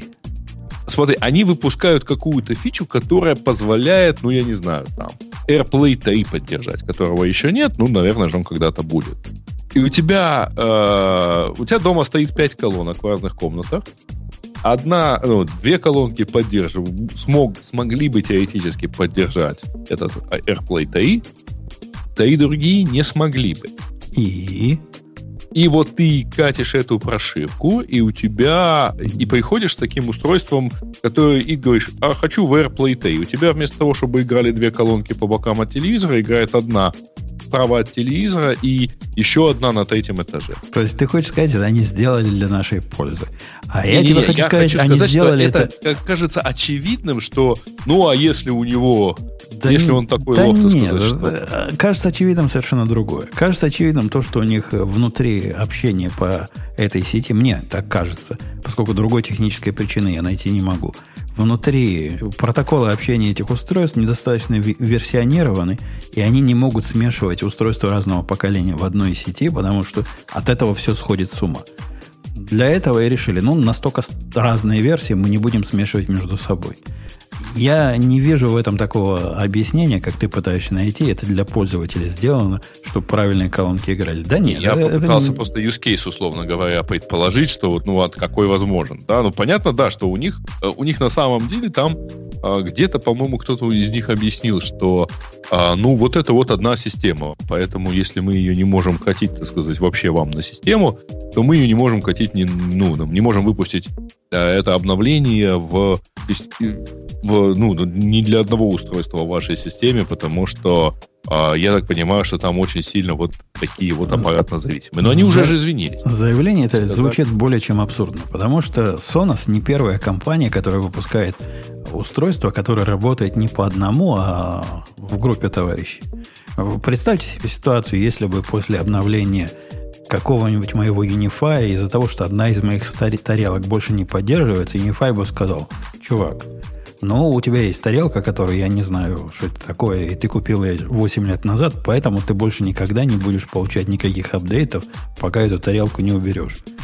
Это было я бы что? Жень, ты, тут смотри, э, в случае с э, там, Unify или кем-то еще, э, у тебя есть довольно хороший такой уровень абстракции, потому что у тебя есть протокол Wi-Fi, с которым он должен быть так или иначе состыкован, но при этом понятно, что там твой Э, Unify десятилетней давности какой-нибудь, э, он не получит э, обновление до 802.11 AS, да? Не-не, это не о том. Они никто не получит обновление до новой версии Wi-Fi. Это речь идет о том, что контроллер какой-нибудь перестанет их видеть и перестанет ими управлять, и сразу сломается все.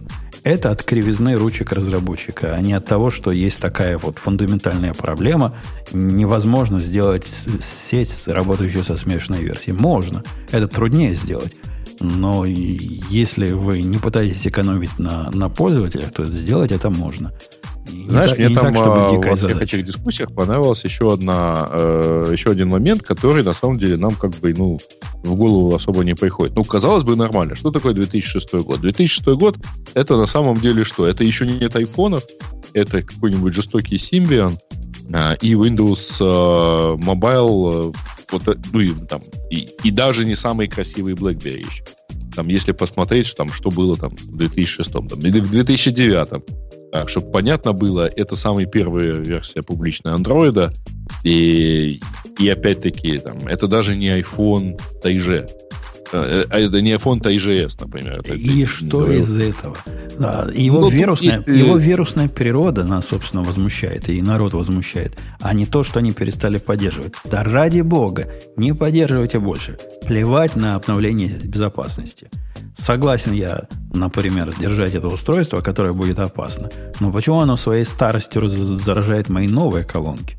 Это вообще что а, такое? Тут, смотри, нет, Жень, а, тут есть еще одно но. Дело в том, что, как выяснилось, вот я прочитал один комментарий. Он говорит, окей, все хорошо, говорит, но я когда покупаю колонки, я не рассчитываю, что они не смогут прослужить лет 10. И тут вот до меня, на, на меня, прям до, до меня дошло, что э, вообще действительно, вот у тебя сколько лет наушникам, например? У меня э, несколько пар наушников, купленные в 2008-2009 годах. Ну, и они же прекрасно наушники, работают. Наушники у меня так долго не живут, они даже синхайзеры разваливаются лет за 8. Но вот, например, у меня колонки мониторные, которые стоят, я их купил в 2000, наверное, третьем или в четвертом году. И я думаю, как они работают сейчас, так они проработают еще 10 лет.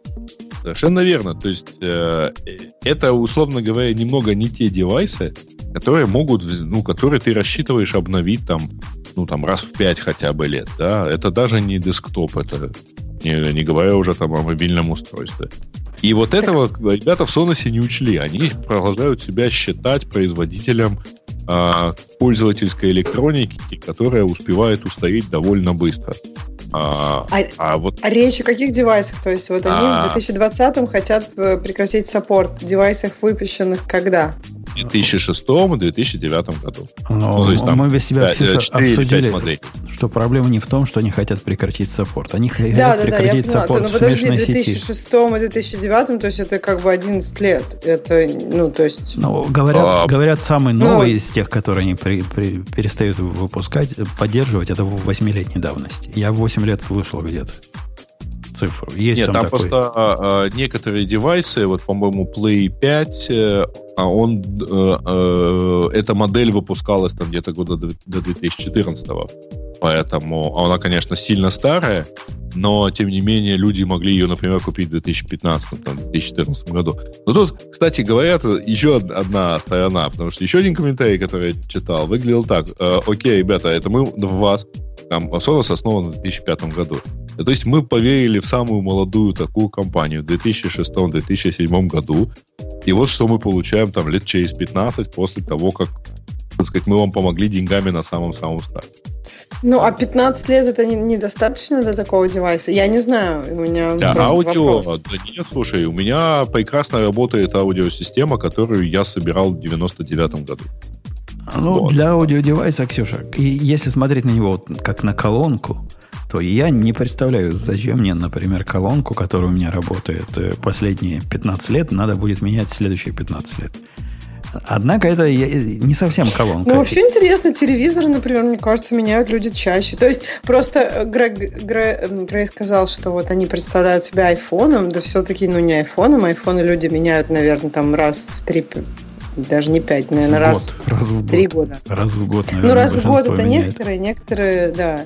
Э, но как бы предполагается, что пятилетний iPhone уже вроде как не очень хороший, правильно? Все, наверное, согласятся. Ну, Apple его при этом поддерживает, ну, да, как-то. Мы бы с тобой даже не спорили, если бы это не было вирусное, как ты тут выше. Ну, вирусное это странно, подожди, но а вирусное оно же не так работает, что это заражает твою сеть, твоя сеть умирает. Просто не, не, а заражает либо твою это... сеть старостью. Нет. Сеть становится старой и перестает получать обновления. А, более того, а. кстати говоря, смотрите, э, вот еще один совершенно понятный use case. Вот у меня есть старая система. Дело в том, что она же модулярная, да, то есть ты можешь купить, тебя там 5 комнат в доме, ты можешь купить сначала три колонки поставить в трех этих, потом докупить еще. Вот, предположим, у меня эти три колонки стоят, работают, обновления перестают получать, а что происходит, когда я завтра покупаю колонку, которая вот самая свеженькая, самая новенькая, там, или я это делаю летом 2020 года?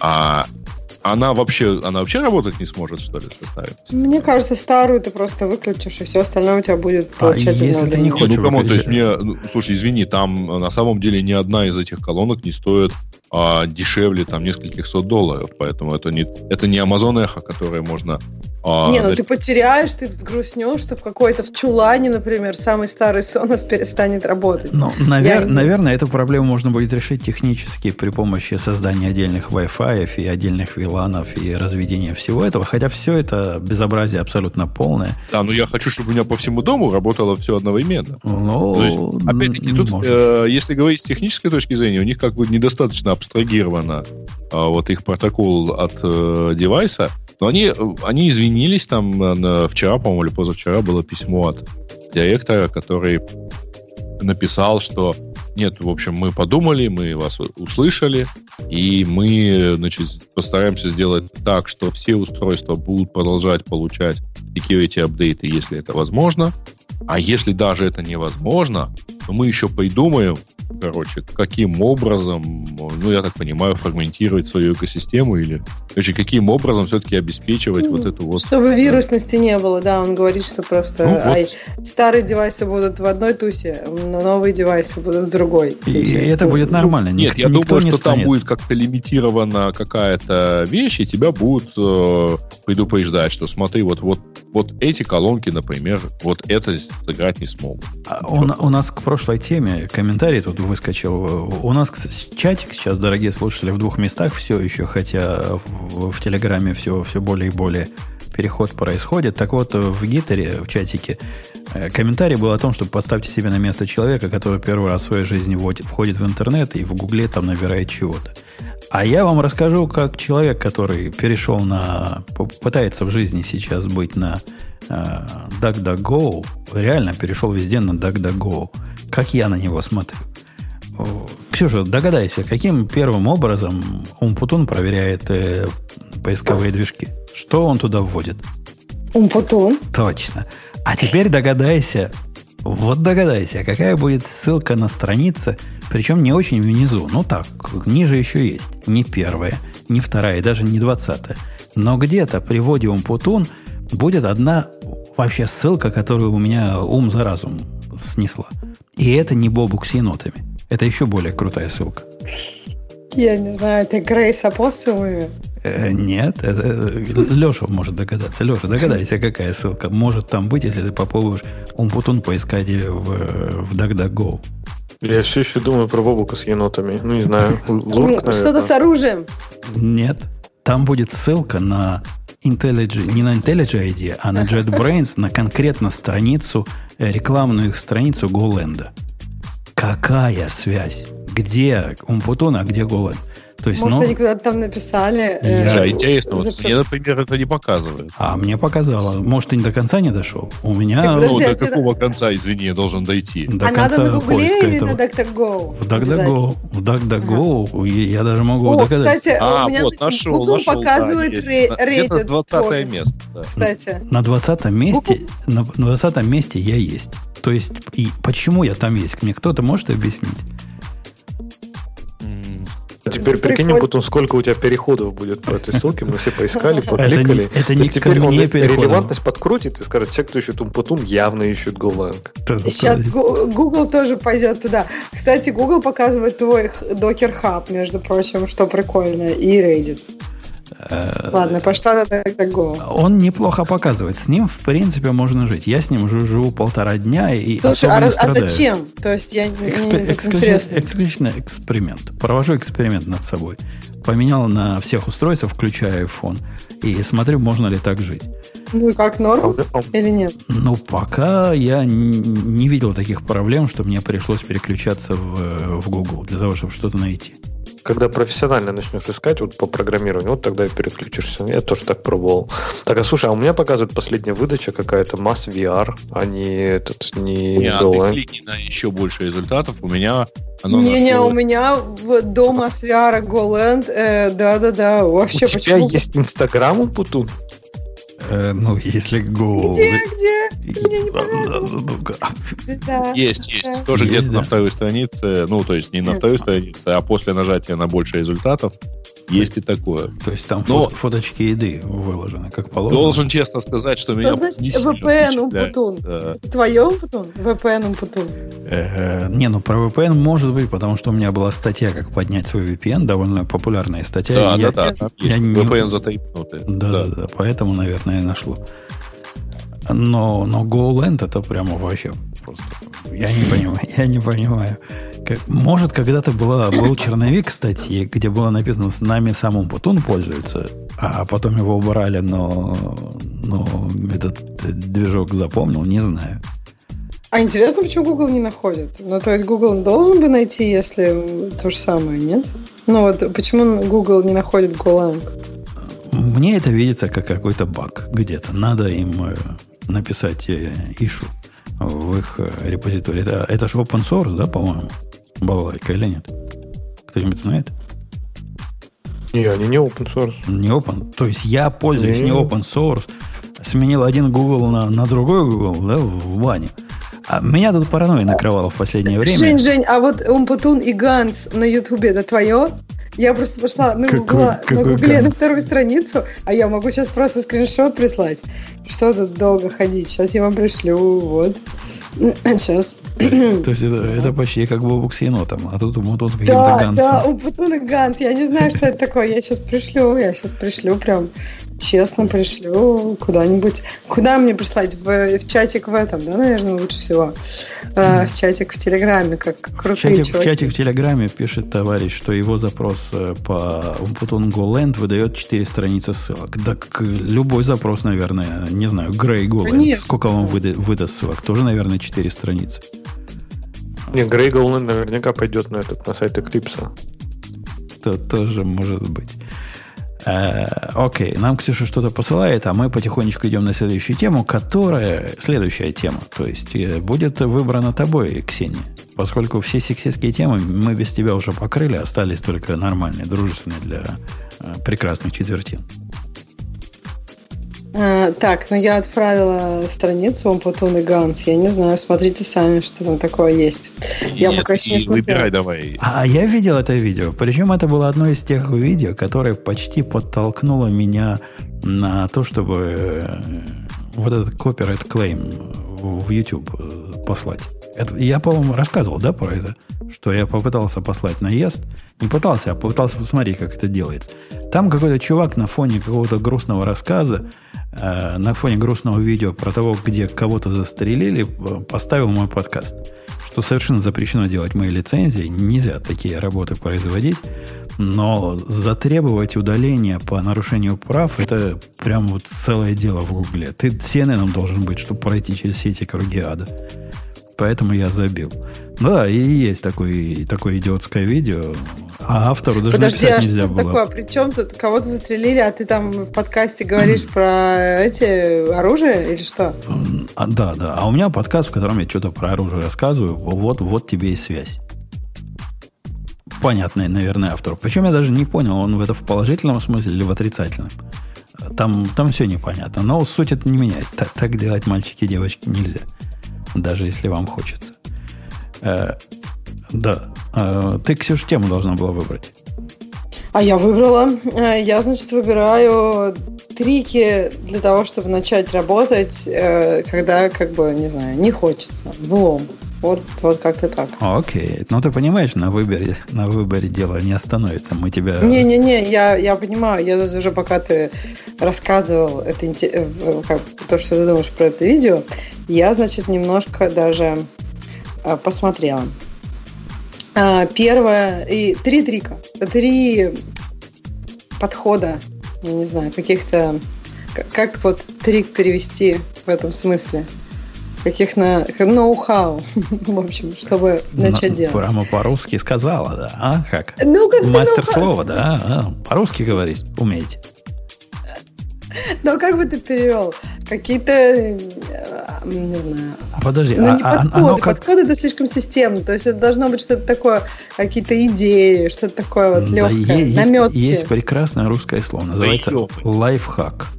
Понимаешь? Да, отлично. Вот ты тоже так же, как я, ноу-хау. Трик, трик это трюк. Да. Трюки. Трюк.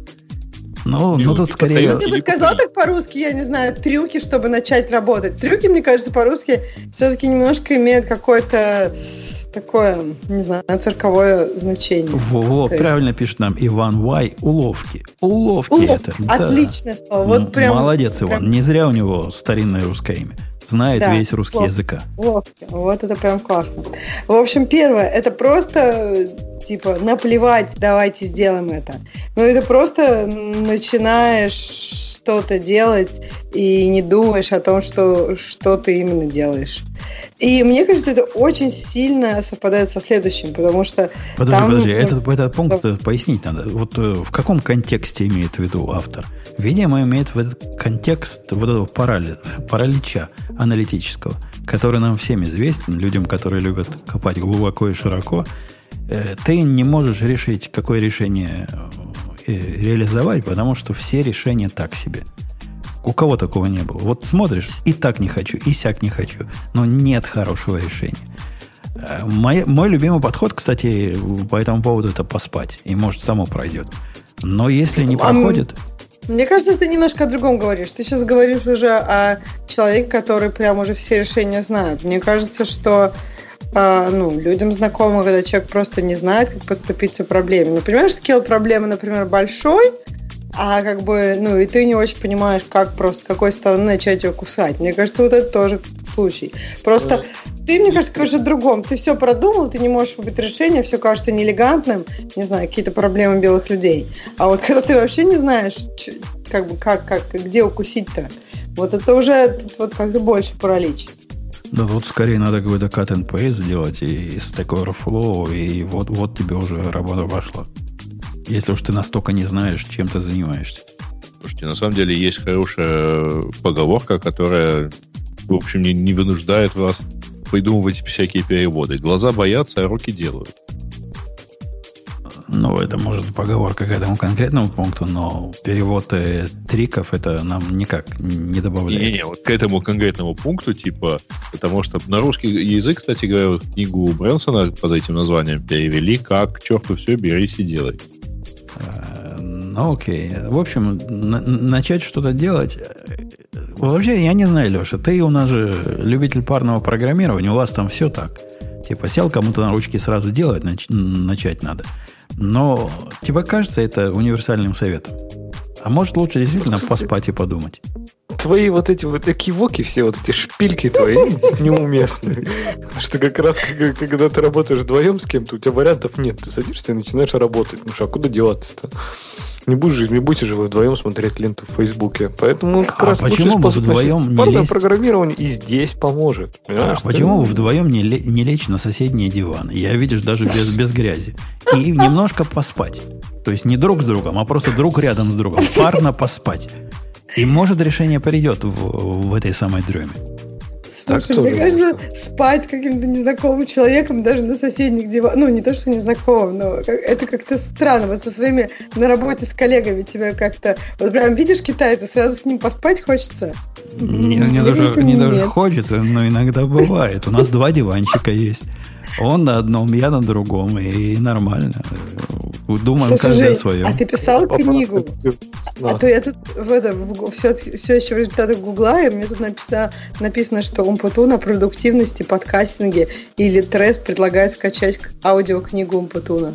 А, о-ла-ла, смотри. Я, я да, оказывается, видишь? книгу написал. Так что если перестанешь программировать, мне кажется, тебе Слушай, Google, Google так, так выглядит как поиск по какому-то другому интернету, да? Вот такому темному интернету. Так вот, отвечая на твой вопрос, Умпутун, в принципе, не знаю, мне кажется, это подход, не знаю, немножко странный. То есть, как раз бороться, то есть, ответ на то, как бороться с тем, что тебе не хочется начинать что-то делать. Да просто начни это делать. Ок. А, а, ты, а тебе не кажется, Леша, вот без, без всяких наездов на ваше парное программирование и твои личные сексуальные пристрастия, что иногда лучше не начинать делать? Нет ли у тебя такого впечатления после 70 лет работы в нашей области, что когда тебе не хочется что-то делать, этому есть причина какая-то глубокая, кроме твоей лени и вот этой ментальной косности? И может, то, что тебе не хочется делать, может, его и не надо было делать. И может, если а ты его пересидишь делать. и не вот. надо будет делать его вообще через три дня. Слушай, это не называется, что ты свободен от прокрастинации. Это означает, что ты просто достаточно изощрен в ее оправдании. А, ну, ты, поним... надо, ты понимаешь, Грей... Прокрастинацию чуйки, вот в чем дело. То есть иногда ты чувствуешь, что вот действительно вот не можешь начать делать, потому что что-то не так. Вот как-то вот не чувствуется правильным это все. Это да. А иногда ты смотришь, просто лень. Такое тоже бывает. Вот тогда, да, наверное, подожди, да. еще бывает, что нет контекста. Бывает вот, Жень, ты говоришь, мне кажется, ситуации, в которой у тебя прям чуйка уже прям очень хорошая. А вот, как, ну, вот вспомни, когда ты начинал совершенно новый белый лист, например, не знаю, докер изучал или Go научал, и начинал изучать. То есть ты сидишь, и ты вроде как бы и не очень хочешь. Но надо же как-то начать. Вот ты, я не знаю, пошел там на YouTube и начал смотреть любимые видео Роба Пайка. Правильно?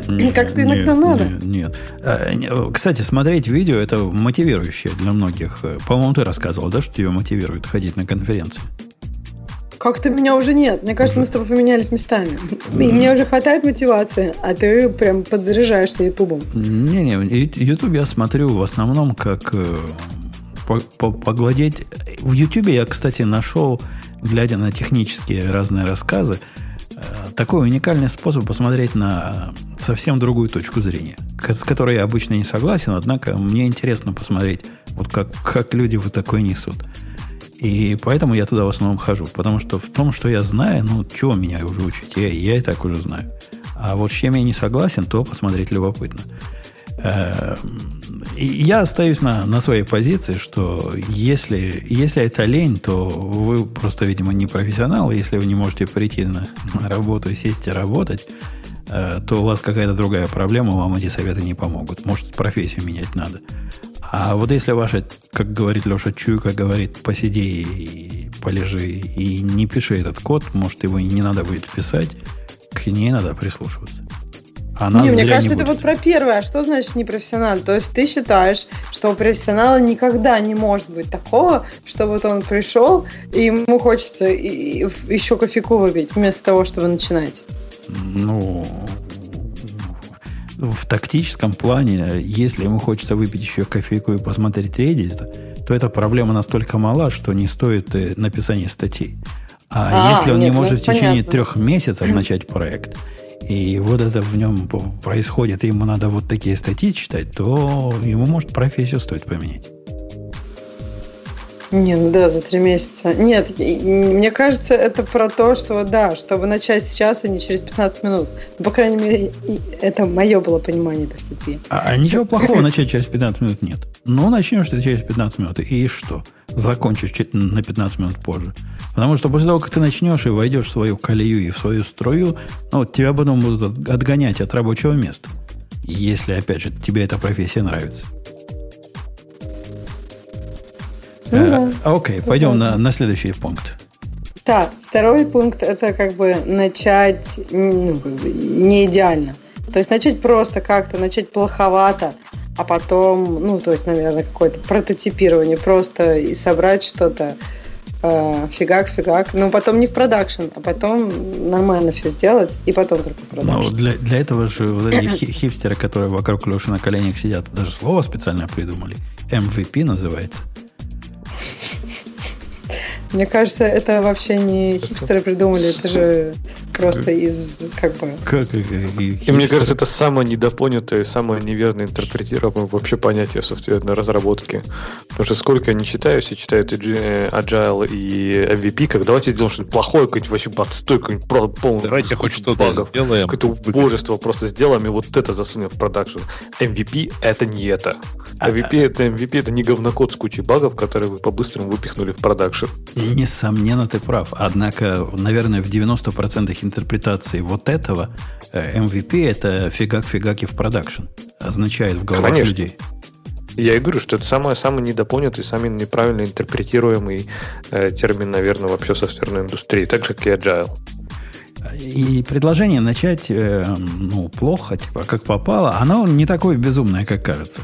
То есть, когда у нас в Go тусовке приходят в, в, на Reddit люди и говорят, я тут уже три недели думаю, как же мне структуру проекта, какие же мне пакеты, какие каталоги устроить. Ему говорят, чувак, не парься, за, зафигать все в main. После того, как ты поймешь, что так жить нельзя, ты, решение придет. И что-то в этом есть. Поскольку вот эта проблема, как с самого начала запланировать правильно и изучить материалы, это у меня, у меня есть один, э, как это называется, ученик, который как раз грешит э, чрезвычайной подготовкой на задачу, которая, по сути, заключается в том, чтобы взять там несколько строчек чего-то распарсить, потом где-то про что-то прогнать. А он со мной, в коммуникации со мной прислал мне несколько э, white papers, то есть конкретных PhD, которые как-то к этому, видимо, с его точки зрения относятся.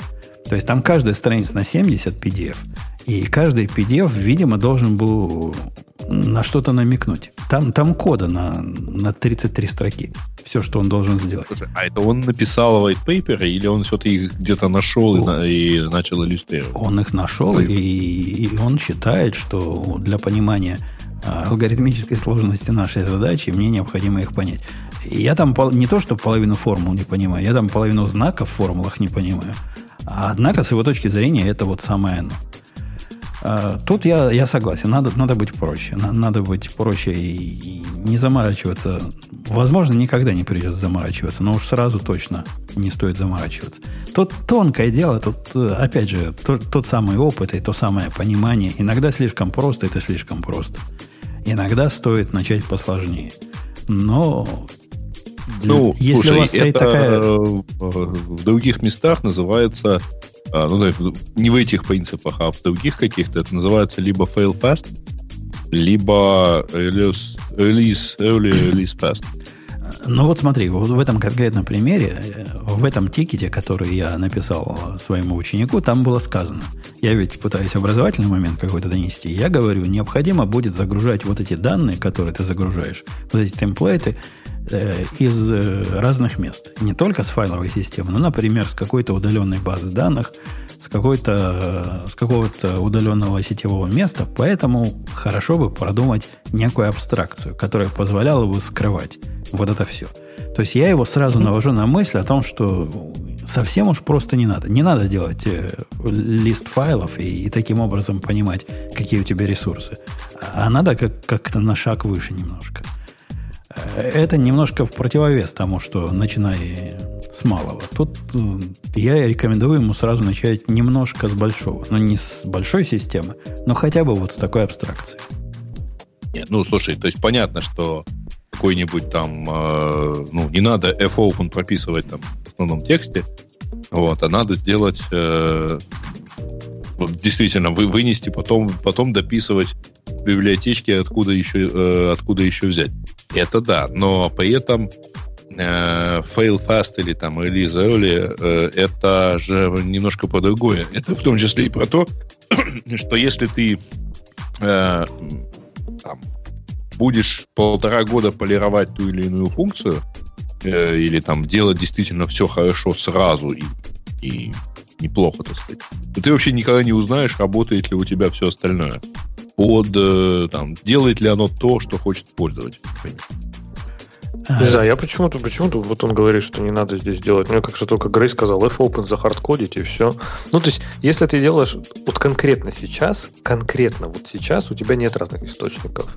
А представь, человек начнет э, делать не, да, эту а задачу. Я ему, я ему кажется, что уже... каком-то... Подожди, подожди. Я ему конкретно сейчас в тикете указал. Эта штука должна поддерживать как минимум три места. Первое место – файловая локальная система. Второе место – MongoDB, как это в Mongo называется, GridFS. Третье место – HTTP, HTTPS запросы. То есть он уже знает, что ему не надо поддерживать одно место. Ну, и... конечно, но смотри, у тебя же, первый, когда ты будешь выкатывать систему, у тебя, э, то есть она сразу будет брать темплейты из трех мест. Вот с самого первого дня. Потому что представь, этот человек начнет что-то оптимизировать, сядет, у него там, не знаю, в файловой системе простая операция LS. Да, хоп, все темплейты есть. А потом он начнет оптимизировать. Ага, в GridFS такой операции нет. Давай-ка напишем какой-нибудь суперпровайдер для этого GridFS, который будет, э, не знаю, там, анализировать метаданные, работать напрямую с Mongo, там, сториджем, чтобы это все вытащить. А тебе нафиг не надо. У тебя следующие три месяца будет только файловые, э, файлы файловые я, я ему, знаешь, на что Леша пытался намекнуть? Не на то, чтобы вносить концепцию провайдера, а на то, чтобы виртуализировать то, что является файловой системой, которая, собственно, и так уже достаточно заабстракчена. То есть, по большому счету, мой намек был, чувак, а подумай, как бы сделать так, чтобы твои все вот эти источники данных умели реализовать какое-то подмножество, необходимое для этой задачи, того, что реализует файловая система, которая уже является абстракцией. Ну, то есть ты IO Reader предлагал, да? Не-не-не, не IO Reader, э, FS File System, там какой-то в это есть. Есть такая штука, которая прописана, как она умеет в ОКи, LS и всякое прочее делать. То есть интерфейс про это уже есть в стандартной библиотеке. Слушайте, ну, с другой okay, стороны, э, ребят, совсем, совсем прототипированием заниматься, ну, то есть совсем-совсем там какой-нибудь bad decision делать не стоит, в том числе потому, что вы помните, как э, в самом начале падал Твиттер? Ну, мы же помним, да, Твиттер всегда падал э, в 2008-2009 годах, вот, потому что был написан, например, только на Rails, ну, на Ruby. Я, я как-то потерял. И они в, в процессе, связь? они столкнувшись с ростом, ну, вспомните все эти лимиты на запросы и так далее, они, столкнувшись с ростом, поняли, что надо все быстро переписывать. Не, ты, говоришь, раз... ты говоришь про другой аспект совсем. Аспект оптимизации, он другой аспект. У нас в темах слушателей есть в эту сторону э, ссылка на дискуссию меня и оптимизатора. Это про другое. Мы говорим не про то, чтобы сделать быстрее, сделать, чтобы оно не падало, а сделать про то, чтобы оно работало не только сбито в гвоздями, вот это small, и у меня тут двойственное впечатление. Я уж с тобой согласен. Возможно, если бы я сам писал, я бы забил на вот то, что мне этот э, чувак, который тикеты пишет, и думает, что он лучше меня знает, какие-то абстракции придумывает. Написал бы с файловой системой. Потом бы написал бы с Монгой, а потом бы понял, что из них общее, и вынес бы ту часть, э, которая общая, в нужный интерфейс. Возможно, и такой путь. Я, я тут на, на твою сторону становлюсь, от твоего диванчика. Ну, здесь, видишь, это, это фишка в том, что мне здесь подход очень нравится э, про вот выделение там абстракций, компонентов. То есть одно дело, когда ты используешь а, абстракцию из фреймворка, да, ну, как ты говоришь, там есть типа FS такой, ну, более-менее абстрактный FS. Ну, да, ты берешь. Другое дело, когда ты вводишь абстракцию. Вот этого, мне кажется, надо избегать все-таки до последнего, потому что ну, есть такая очень классная фраза, э, ты должен before you make it reusable, you need to make it usable. То есть, ну, что, не знаю, на всех проектах, где я был, всегда начинают делать набор, библиотеку для UI, вот компа- библиотеку компонентов для UI. Всегда, на каждом проекте, я уверен, есть своя библиотека компонентов для React или там Angular, неважно. Она не нужна она в 99% не будет использоваться, там, не знаю, только одним проектом она будет использоваться. Зачем ее выносить там в компонентную библиотеку, как-то втаскивать ее как зависимость? Вот я против таких вещей. То есть, когда это действительно есть необходимость вынести в абстракцию, тогда 100% надо делать. Вот, ну, тут, наверное, сложно писать такой код, чтобы его потом можно было отрефакторить в абстракцию. То есть, да, а, а у нас с Ксюшей была в свое время дискуссия в эту сторону. Помнишь, Ксюша, я рассказывал, что как раз как Леша говорил, что все, чем ты занимаешься вот этими абстрактными фиговинами фигня, а если ты не являешься частью продуктовой команды, которая пишет конкретную реализацию вот этой э, вот этого обхода конкретной файловой системы, то ты не будешь себе представлять, какую абстракцию и какие интерфейсы им предложить. Ну, я, мы с тобой разговаривали об этом, и мне кажется, есть решение. То есть ты можешь просто там сидеть с командой какое-то время, понимать проблемы. И как бы часто бывает такое, что, например, не знаю, одна команда, у нее уже это есть, и тут вторая команда хочет сделать это же. И они, как бы, например, говорят, что ну вот мы можем на коленке написать, мы можем там у них из кода это выдирать. Либо просто, может, кто-то, кто заинтересован в том, чтобы это использовалось потом еще и третьей командой, может там что-то взять из их кода, но с нормальными API, чтобы они были не, пет, не под кон- конкретный продукт, хотя бы более-менее, ну, какие-то такие. Просто, если я сейчас скажу generic, мне кажется, все сейчас на меня будут кидать камнями, что, ну, generic, это надо писать будет 20 лет. То есть, опять же, там не, не, не целиться, а просто считать, не знаю, такой путеводной звездой, что они должны быть достаточно общими, но при этом они должны подходить для конкретных случаев, и там не стоит пытаться их отшлифовать идеально. Э, третьим пунктом он предлагает начать с малого. То есть предыдущий пункт был «сделай, чего можешь», а как попало. А третий пункт начинает... То есть он пытается сказать э, такое восходящее программирование. Надо э, практиковать. Ну, ты когда не знаешь, вот ты не, вообще ничего не понимаешь, начни, начни с какой-то самой маленькой штуки. Вот, например, не знаю, хочешь ты записать подкаст. Возьми вот свой телефон там с э, voice вот этим и просто запиши там, я не, не знаю. Ксюша, это как раз будет предыдущий пункт. Да, да, да. Нет, ну подожди, нет, я имею в виду, напиши просто я 20 э, секунд. Это, это будет и, и, и, и небрежно, и коротко и выкладывать не надо. Потому что кому твои 20 секунд нужны. Ну и на этом закончится твой проект. А если вы... короткие подкасты, представь, выстрелит. Да, как Твиттер, как Твиттер. Но вот наши пятиминутные подкасты предтечи этого радио Ти не выстрелит. То есть оно ну, насколько могло выстрелить. Слушай, это было, извиняюсь, в 2006 году. Сколько Сона выстрелила? Сколько лет уже ты тут сидишь, как не выстрелила Предтеча радио Ти, я говорю, не выстрелила. Он про Daily Geek Show, которое выходило в 2006 году. Как. Ты просто, Ксюша, тогда еще только в планах была, поэтому не помнишь. Я, кстати, Надо не помню, еще, слушала ли это, но бобовские подкасты, которые как-то назывались странно, «Будильник», которые тоже раз в день, по-моему, выходили. Я прям слушала. Вот какие-то бородатые года, там, типа, ну, после... 2009, по-моему, или 2008 где-то год, вот так вот. А из всех, из всех бобоковских подкастов я только помню, что начинал их «Доброе утро, Москва». Настолько они... Так это будильник был. Ну это вот, был вот, вот про это я и говорю. А у него и был один, наверное, подкаст. Не-не-не, а 18 плюс. Ну да, там не, ну это другое, про, да. про секосы, про всякое интересное. Там Бобок нас учил, как все правильно делать. Так, ну это же были и, и держать руки над одеялом. Это уже же было в наше время. А будильник был давно, когда был, были пятиминутные подкасты. И 18 плюс выходил не каждый день. И будильник тоже, он не тянул каждый день, а вот Daily Geek Show мы в течение долгого времени да нет, записывали каждый день. Долго каждый день. Были недели, вот прям когда каждый день. Я это, конечно, слушала там, ну не знаю, мне кажется, лет 5 после того, как он выходил, может, 6, не знаю. То есть, ну, московские, московские новости слушал через 5 лет в течение в пятиминутными. Они как раз доходили, я так понимаю, да. Ну, нет, это, это было забавно, слушайте. Иногда вот так, ну, посмотреть назад, думаешь, о, как, как смешно было. Тогда это было никому не важно. Ну, или а, наоборот, тогда это было важно, а сейчас уже не у нас, у нас чатике... погоды на вчера практически. Да-да, у нас в чатике была как раз дискуссия. Кто-то с кем-то обсуждал, а, что мы с Бобуком в подкасте в 2007 году разговаривали.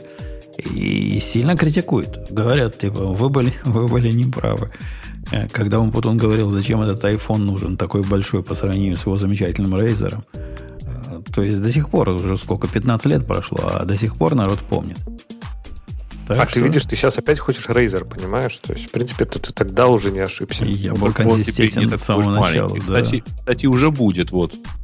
Ты завтра заказываешь? А, Или... уже пора, все заказывают. У завтра открывается предзаказ. Э, не знаю, я, я только купил 11 Pro недавно. Я, наверное, еще с ним посижу, как, как лошара. Эх ты! Но я Нет, понимаю, все пацаны будут с Рейзером, да, с Рейзером, а я буду как, как дурак с Nokia ходить.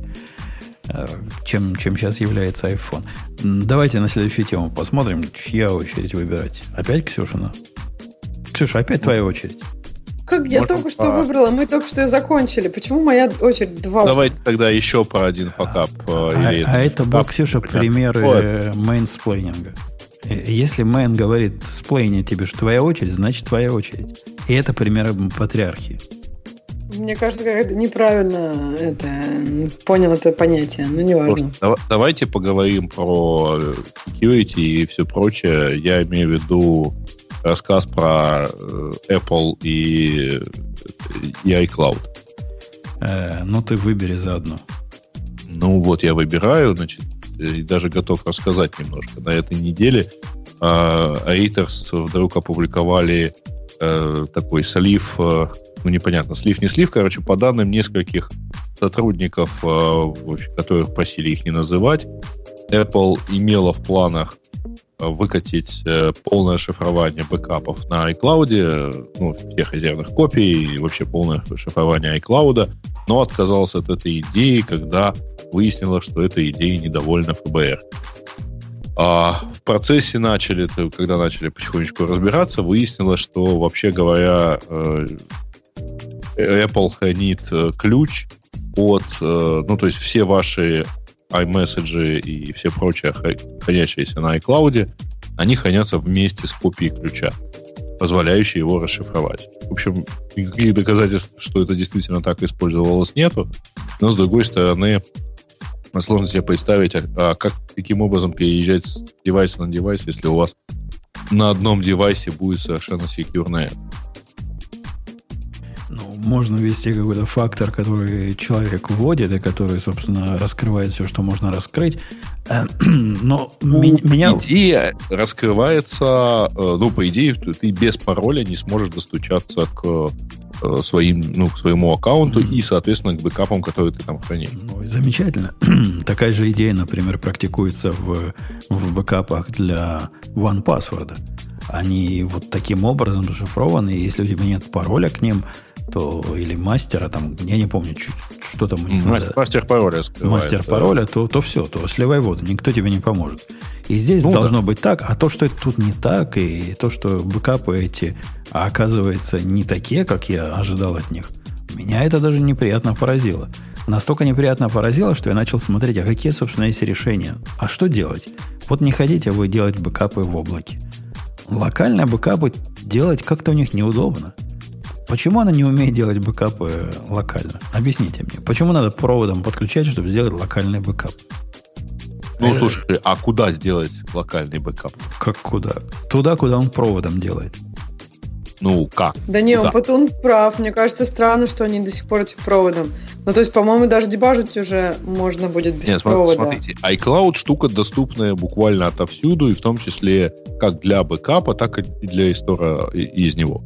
Uh, предположим, ты сделал какую-то локальную копию. Если они умеют... Да, да, это, не, это, это не то, ты не о том говоришь. Если они при подключении телефона к компьютеру понимают, что у тебя телефон подключен к компьютеру, нет никакой проблемы, чтобы они поняли, что телефон рядом с компьютером, не подключая его с проводом.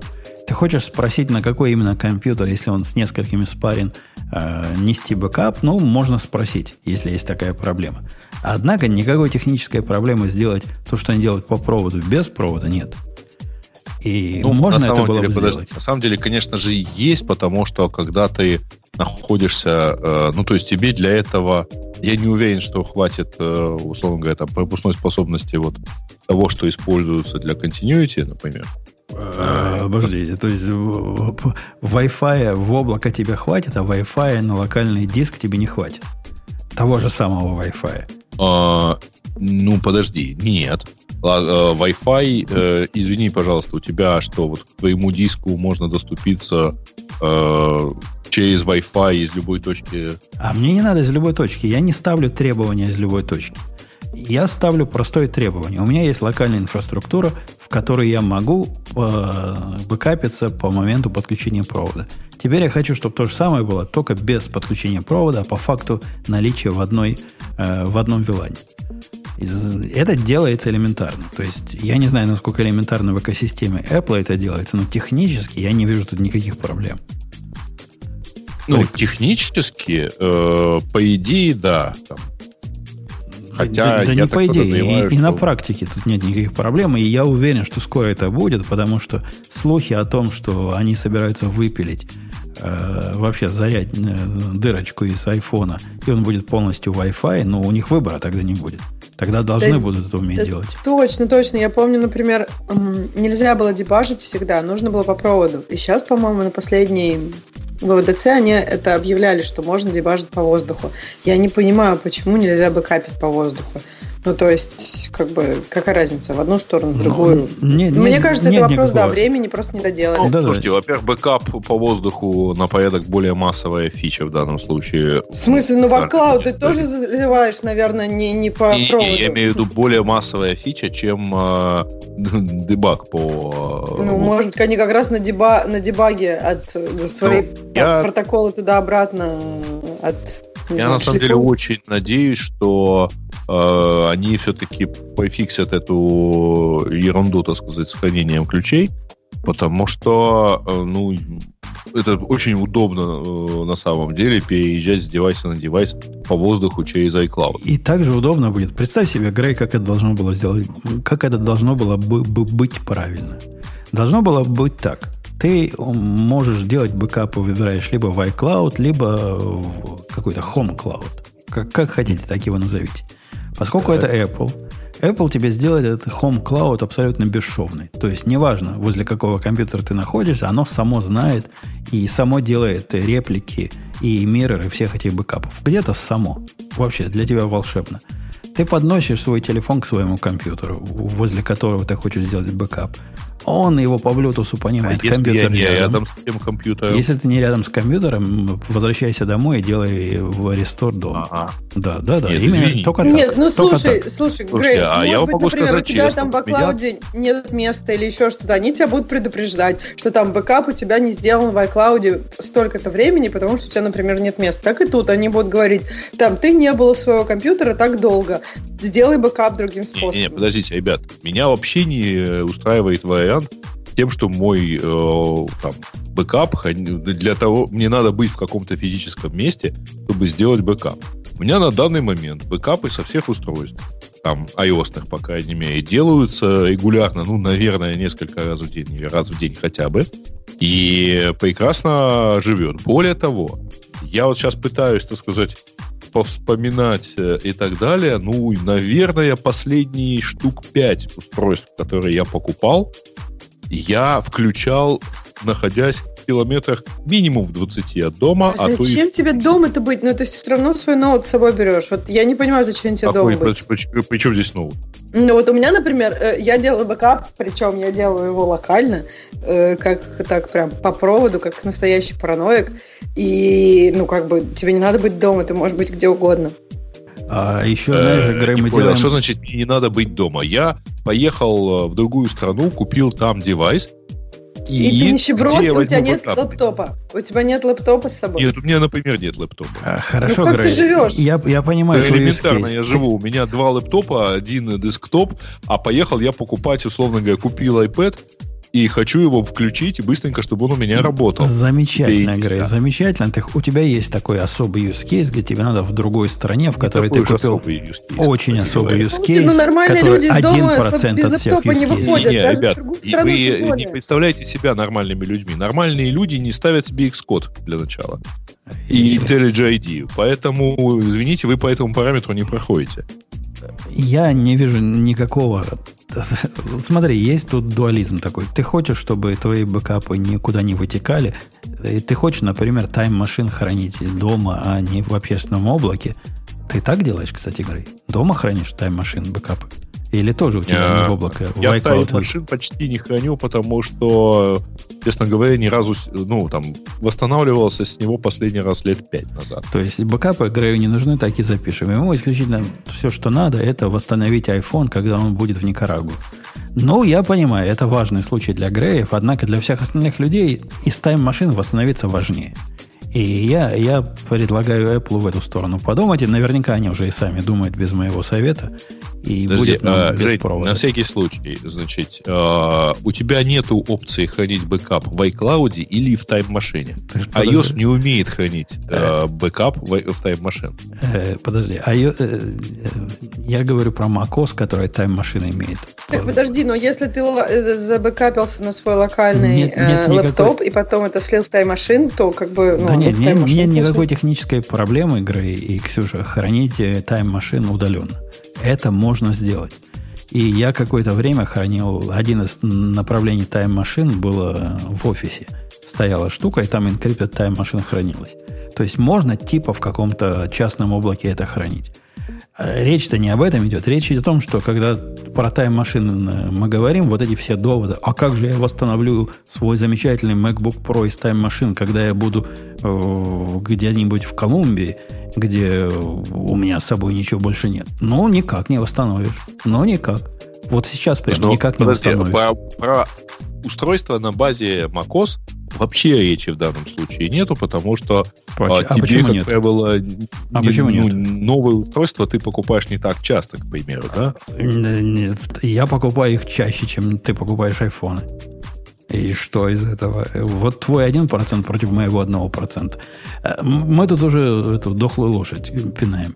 Давайте, давайте ее за, закруглять, эту тему, и пойдем на, на наших слушателей пойдем. А, ну, давайте закруглять. Пойдем на наших слушателей. Э, выбирайте мы слушателей. Уже выбрал. Yes. Уже, уже выбрал. выбрал.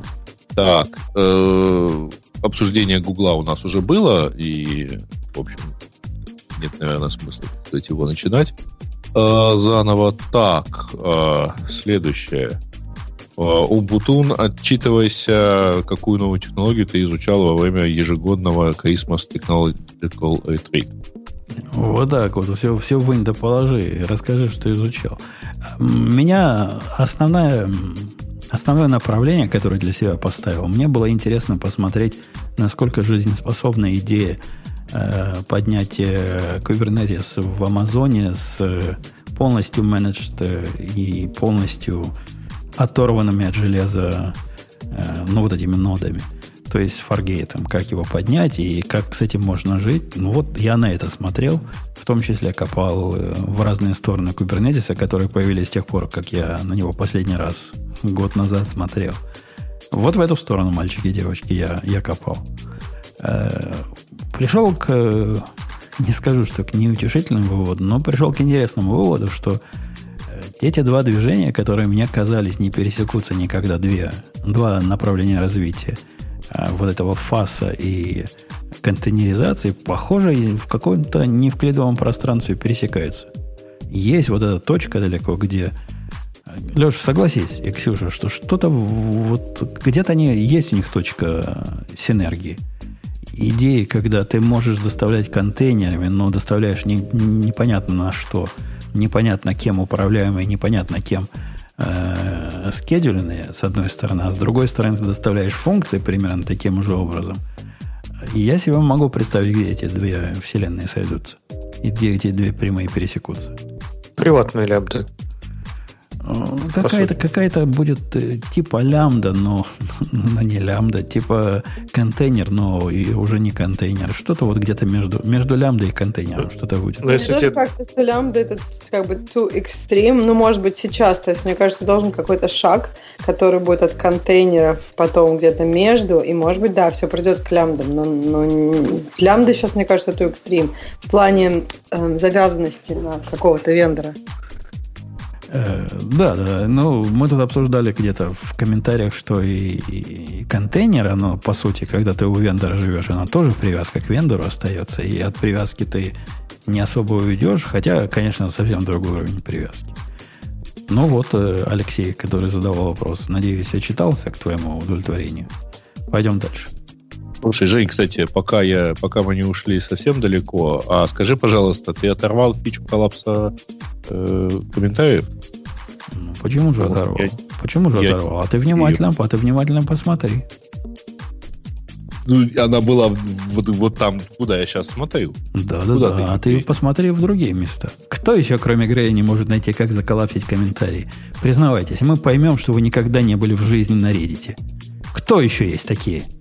Причем здесь Reddit? Я в Reddit и Кон... не коллапсию. Конечно, конечно. Я конечно. комментариев там не читаю. Конечно. Так, все то, то есть на Reddit он не ходит.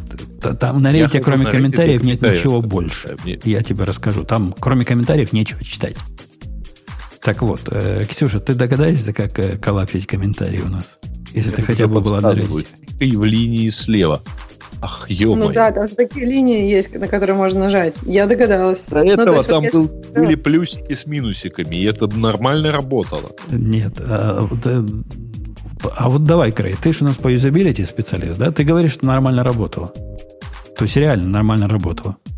То есть мы просто плюсики и минусики оттуда убрали, потому что захотели чего-то поменять. Вот ты на самом деле от такого думаешь о программистах. Зная тебя столько лет, и уверен, что тебе просто э, не сиделось, так сказать, вот в духе одного из этих трех фейков. Okay. И хотел сделать что-то плохое. Окей. Okay. Э, Леша, а у тебя, как у специалиста по юзабилити, есть альтернативное мнение? Почему мы плюсик убрали справа, который был рядом, с, ну, где он был всегда? Потому что люди думали, что плюсовать коммент. Ну. Да потому что в него невозможно попасть на мобильном телефоне. Вообще никаким образом. Ты на, нажимаешь на плюсик, и таких пальцев, ну, у Ксюши такие пальцы есть, но у нас с Лешей таких пальцев нет, чтобы мы могли в плюсик попасть. За скорузлыми своими вот этими вот. Вот это толстыми нашими пальцами. Натруженными. Вот, вот таким вот а, образом. Ладно. Так, э, хотелось услышать мнение Unicare. Kernel, э, базируясь на, видимо, опять-таки твоем опыте докера и Kubernetes. Ничего не скажу. Мы про Unikernel говорили. А есть какой-то повод? Он, или это просто обзорная Нет, статья? Это просто статья на про Unicap. Я, я ничего нового не скажу, не знаю, Леша, есть ли у тебя что-нибудь новое сказать? Как это, вот это э, святая земля для девопса, типа? Почему? Ничего там, по-моему, не изменилось же, никаких анонсов не было. Все, все как unikernel, unikernel. Ну, почему-то он avoid serverless login. Ну, да, он также avoid этот serverless login, как и, как и Kubernetes avoid. То есть, э, типа да, но на самом деле нет. Э, я, я даже не уверен, о чем тут говорить Грей. Будем ждать Бобока, может он в да, Слышь, я как-то не я это спрашивал. А скандал, кстати говоря, этой недели еще один. Богатая неделя была на скандал.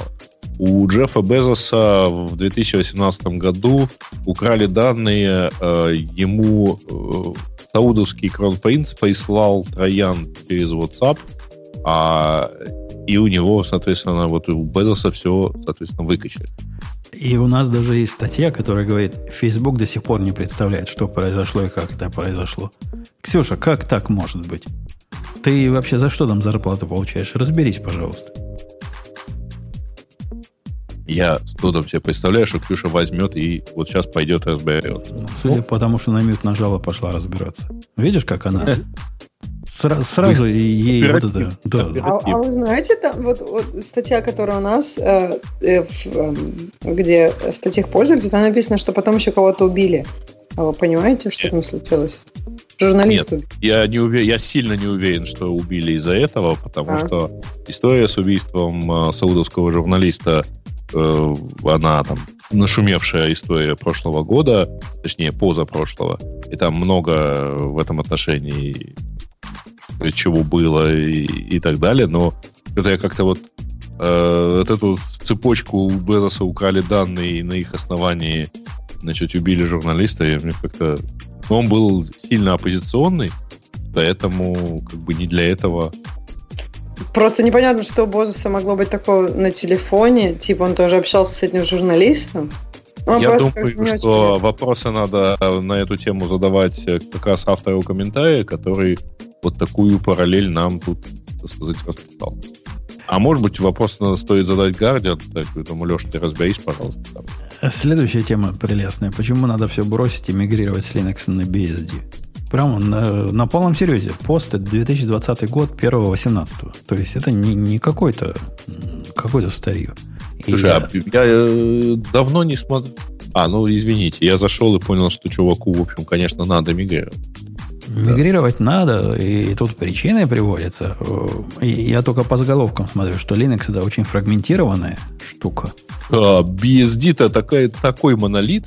А BSD это то, где все нормальные люди тусуются, в отличие от Linux. И а, проблема лицензии есть, а там нет. Net, кто, кто где? Где что? Ну, я имею в виду, на какой BSD в таком случае мигрировать? Что ты идиотские вопросы задаешь? Сказано, что фрагментирован Linux, а BSD не фрагментирован. Вот тот, который не фрагментированный. Какой из них не фрагментирован? Вот тот самый. BSD. Все, все из них не фрагментированы. Все из них, в отличие от Каждый из Linux. них по-своему не фрагментирован. У вас да. то Ubuntu, то какая-то Мандрива, то еще Arc какой-то, то, то позорище какое-то. Вот, ну, в этом отношении, кстати, не стоит так вот совсем наезжать на Linux, потому что в последнее время, ну, Ubuntu это более-менее такой, по крайней мере, мейнстримная часть. Вот сейчас-то ты подставился. Среди Ох, ты в комментариях все выскажу. Среди, среди, среди греев в мейнстриме. А у меня вообще Ubuntu уже и не осталось. То есть Ubuntu у меня остались только в тех местах, до которых руки не нашли. А я сдался облаку.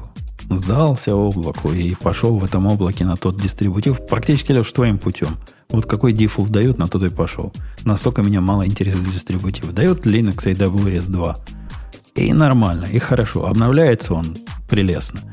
Э, проблем как с Ubuntu, да и как с Ubuntu не было проблем, так и с ним проблем нет. Ну, чем мне волноваться? У меня все равно все в контейнерах работает, в которых... Э, ну, слушай, подожди, а амазоновский Linux это разве не Ubuntu? Не, амазоновский Linux это похоже на Red Hat.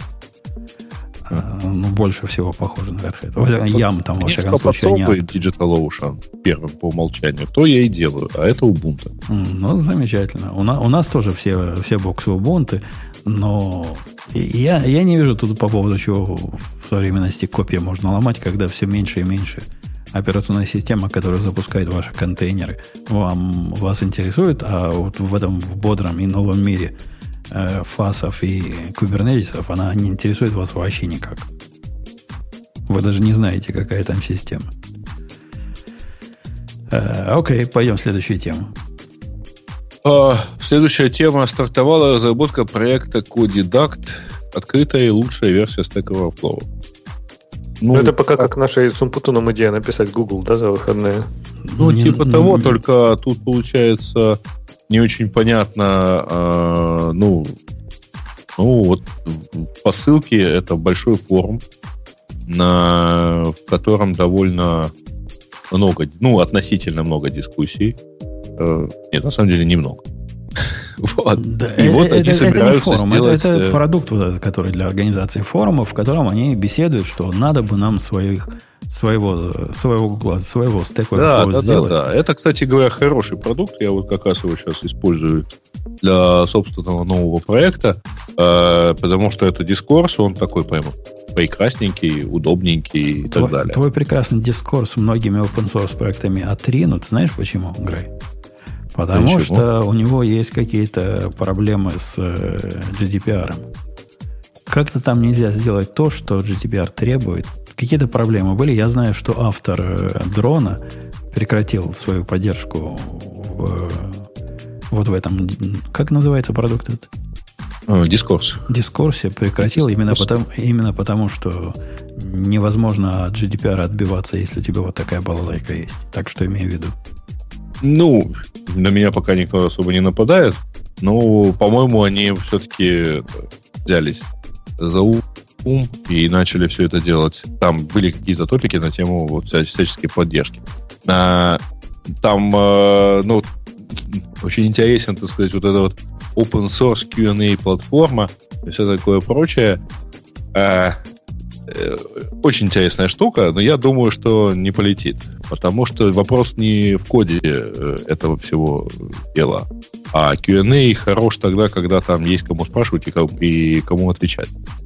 А. И вот это, извиняюсь, не решить. Э, ну, то есть, условно, Stack Overflow в момент его запуска я, то, то есть не представлял собой такую красивую картинку, как сейчас. Да, сейчас-то понятно. Ну, так все с чего-то начинали. Ну, и пора с такой. Вот тоже кто-то не знал. Может, мы через полгода... Ты, ты говоришь, Грей, как те, которые говорили, тут у нас есть э, альтависта, зачем нам Google? Ну, может, также и будет про вот этот новый продукт, который придет и убьет ну, такой. Если говорить про там, если переводить опять-таки на поиск или на любые другие вещи, то э, истории про, на тему «Зачем нам Twitter? Давайте мы сделаем какой-нибудь там app.net». Помните такую штуку? Или давайте мы сделаем что-нибудь другое, вот открытое и, и, и все такое прочее, оно, в общем, обычно заканчивалось тем, что потом мы, э, мы Джуик, в лучшем Джуик. Помним. Помнишь Джуик? Ну, и Джуик был, и Плюрк, помните? Плюрк был, да. Был, вообще красота а, там. Вот этот самый AppNet, который обещал ничего никому не продавать, но за деньги просто, сказать, давать э, аналогию, аналог Твиттера, но он, по-моему, закрылся довольно быстро. Года два или, или сколько-то. Э, я, я бы не стал списывать с, с, со счетов. Разработчики игры это такие особые люди. Они могут... Во-первых, у них есть вот этот инстинкт леммингов – и если лидер общественного мнения скажет, что Stack Overflow это полный отстой, а всем идти на Stack Overflow 2, то процентов 50 не задумаются. А, вопрос в том, чтобы это все дело выжило, а чтобы это выжило, оно должно быть более-менее экономически интересно. Stack Overflow в этом отношении действительно, ну, во-первых, он начинал жизнь э, при коммерческой компании и продолжает жить как коммерческая компания. Вот. А если мы посмотрим на э, людей, которые замечательно там типа как живут, то можно посмотреть на Quora, который работает примерно в этой же нише, то есть тоже это Q&A сервис. Но только этот сервис э, до сих пор не прибыльный и живет исключительно поднятием инвестиций. И который уволил 100 человек вот на днях. А, ну, одна, однако... Они не, не говорят, сколько, нет. у них всего, по-моему, 200 человек нет, работает. Я это про 100 человек слышал. А, однако в современной экономике вот все, нет, что... Говорит... 100 человек это TripAdvisor. все, что ты приговариваешь, что продукт нужен, который деньги приносит, ну, это уже давно не так. Это только лохи пишут продукты, которые за деньги. А нормальные люди, они, у них другая концепция. Концепция красивого выхода через энное количество веков. Вот придут э, какие-то богатые гуглы и купят тебе, и вот твой, вот твой бизнес-план на этом вот заканчивается. 10 лет, и они до сих пор еще говорят о... Они используют слова типа burn rate, то есть скорость сжигания денег. Ну да, ну хорошо хоть есть что сжечь, то есть новая экономика работает. Не надо ну, все эти слушай, глупости. Слушай, ну они, по-моему, несколько сот миллионов э, привлекали ну, на протяжении многих лет. А, так, выпуск, э, в прошлом выпуске мы рассказывали про Actix Web, который закрылся из закрытий. А, это тот, который э, Set Day for Rust. Ну да, который русский чувак, который или, или украинский и чувак. Открыл обратно с небольшим комментарием. А он, по-моему, собирается, просил кого-то его взять. Возьмите мое, мол, больше нести не вот буду кого-то, вот, ну, комментарий выглядит как типа, вот мы, вот я, я такого-то назначаю проект лидером, он мне а, много помогал. Уже, уже назначил кого-то, да. Ну, замечательно. Так, так и надо было поступать. Ну, ну обидели автора, обидели. А художника каждого обидеть может. Видите, не хочет он больше вам. Это... Продать, давать первичный. Э, да, Киберпанк уже здесь, сообщает нам Михаил. King County, там где Сиэтл, использует данные из магазинов, э, чтобы вычислить э, владельцев животных – которые не платят э, за них э, соответствующие взносы. И вот дальше, дальше идет небольшая дискуссия на тему того, правильно ли переводить каунти как округ или как графство. Я, я хочу автору этой статьи сказать, что он э, из тех, которые ну, баяны пишут. То есть я, когда жил в Израиле, а было это давно, и я даже не боюсь этого слова в прошлом веке, а как вы думаете, каким образом налоговые службы, которые должны были брать телевизионный налог, узнавали, с кого же этот телевизионный налог брать? Вот догадайтесь двух Те, раз. Кто телеки покупает? Конечно. Магазины все отчитывались. Купил чувак телевизор, значит, все. Вот его в налоговые э, записать. А у вас, э, Леша, я уверен, что тоже так же примерно. У нас... Нет, ты что, у нас же есть городская легенда, вот это очень известно, что есть такой э, фургон BT, фургон, белый фургон без опознавательных знаков, который ездит по улицам, и, короче, они высматривают визуально и сканируют, кто смотрит телевизор, но без TV-license. То есть, типа, вот такие злодеи, которые, знаешь, в, в ночи охотятся за телевизорами.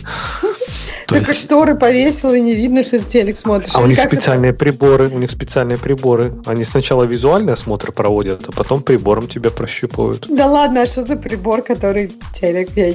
А это загадка, понимаешь? Это же, это же это же байка, да, это же байка конспирологов, поэтому наверняка есть какой-то специальный прибор, который магнитное поле измеряет напряженность или еще что-то. Наверняка какая-то военная технология. Э, не знаю, помните вы или нет, когда-то очень давно, году в 84-м или 85-м, э, передача «Что, где, когда» решила померить пользовательскую активность. Так, в прямом эфире.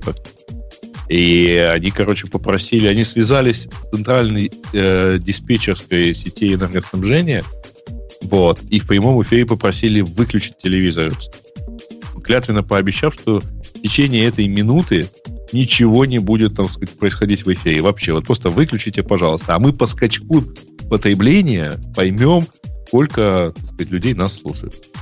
Сгорели вот. подстанции. Чем закончилось-то? Э, а я не помню, что-то они там насчитали, поделили на среднюю мощность э, телеприемника. Ну, когда-то телевизор жрал минимум полкиловатта, если вы помните, с кинескопами-то. Вот.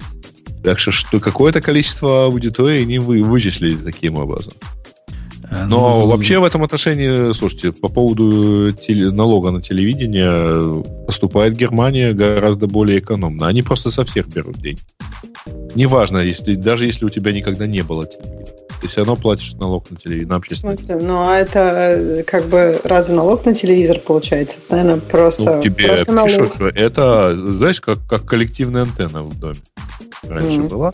А у меня вот два вопроса к тому, что мы обсуждаем. А что в Сиэтле есть налог на собак и кошек?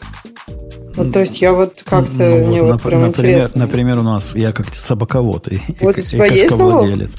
А, это не совсем налог на, на собак и кошек. Ага. Однако, если ты попытаешься свою собаку вывести на собачью площадку, то ага. у тебя должна быть специальная медалька. А специальная ага. медалька это как раз и есть налог. То есть она вообще ничего не означает. Нет, Кроме ну, того, подожди, что тебя можно... кошку я-то никуда не вывожу. Кошку не используют общественные площадки. Я, я, кстати, посмотрела, эти общественные площадки для собак, они обычно больше детских площадок, раза в три. И да куда я там раза в три? У, у нас он размером, не Мне знаю, кажется, это правильно. в гектары такие, что могут там собаки бегать потеряться. Не, ну такие я тоже, ну такие у нас обычно как-то чуть подальше. То есть вот я помню, есть хайк, который, в котором огромный собачий парк. То есть ты как бы как человек идешь хайкаешь, а люди, у которых собаки, они там просто тусят внизу, и там огромные... Нет, я просто удивилась. То есть это, наверное, на собак все-таки, да, не про кошек. И еще второй вопрос. А что, можно вот так пойти? Вот я, допустим, хочу посмотреть, кто в Safeway покупает, я не знаю, яблоки.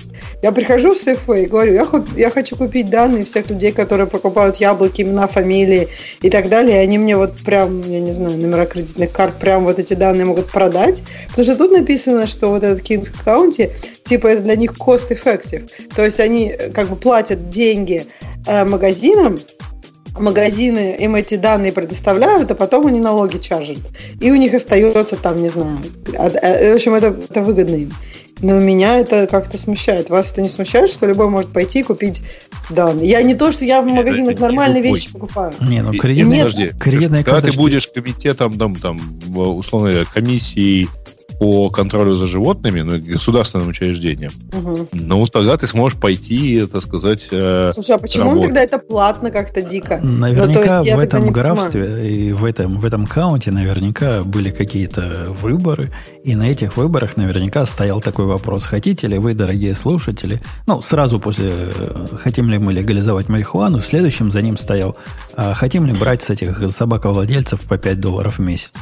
Народ mm сказал хотим. Ну, вот у них такое техническое средство реализации через магазины собак. Не, меня удивило, что если это как бы только потому, что это государственная штука, то почему они бесплатно не дают? Зачем эти бедные... Ну, то есть, это, понимаешь, на это же тоже налоговые деньги уходят. То есть, получается, люди платят налоги, а это все отдается, там, не знаю, Safeway за то, что им данные предоставляют. Ну, подрядчикам же часто платят. Я не уверен, что это Safeway, потому что... Тут написано, ну, да, есть... Safeway отказался. По-моему, там QFC... Нет, нет там дело в том, что, э, смотри, э, не путай э, магазины компаниями, которые занимаются, условно, они же там по картам лояльности каким-то образом вычисляют.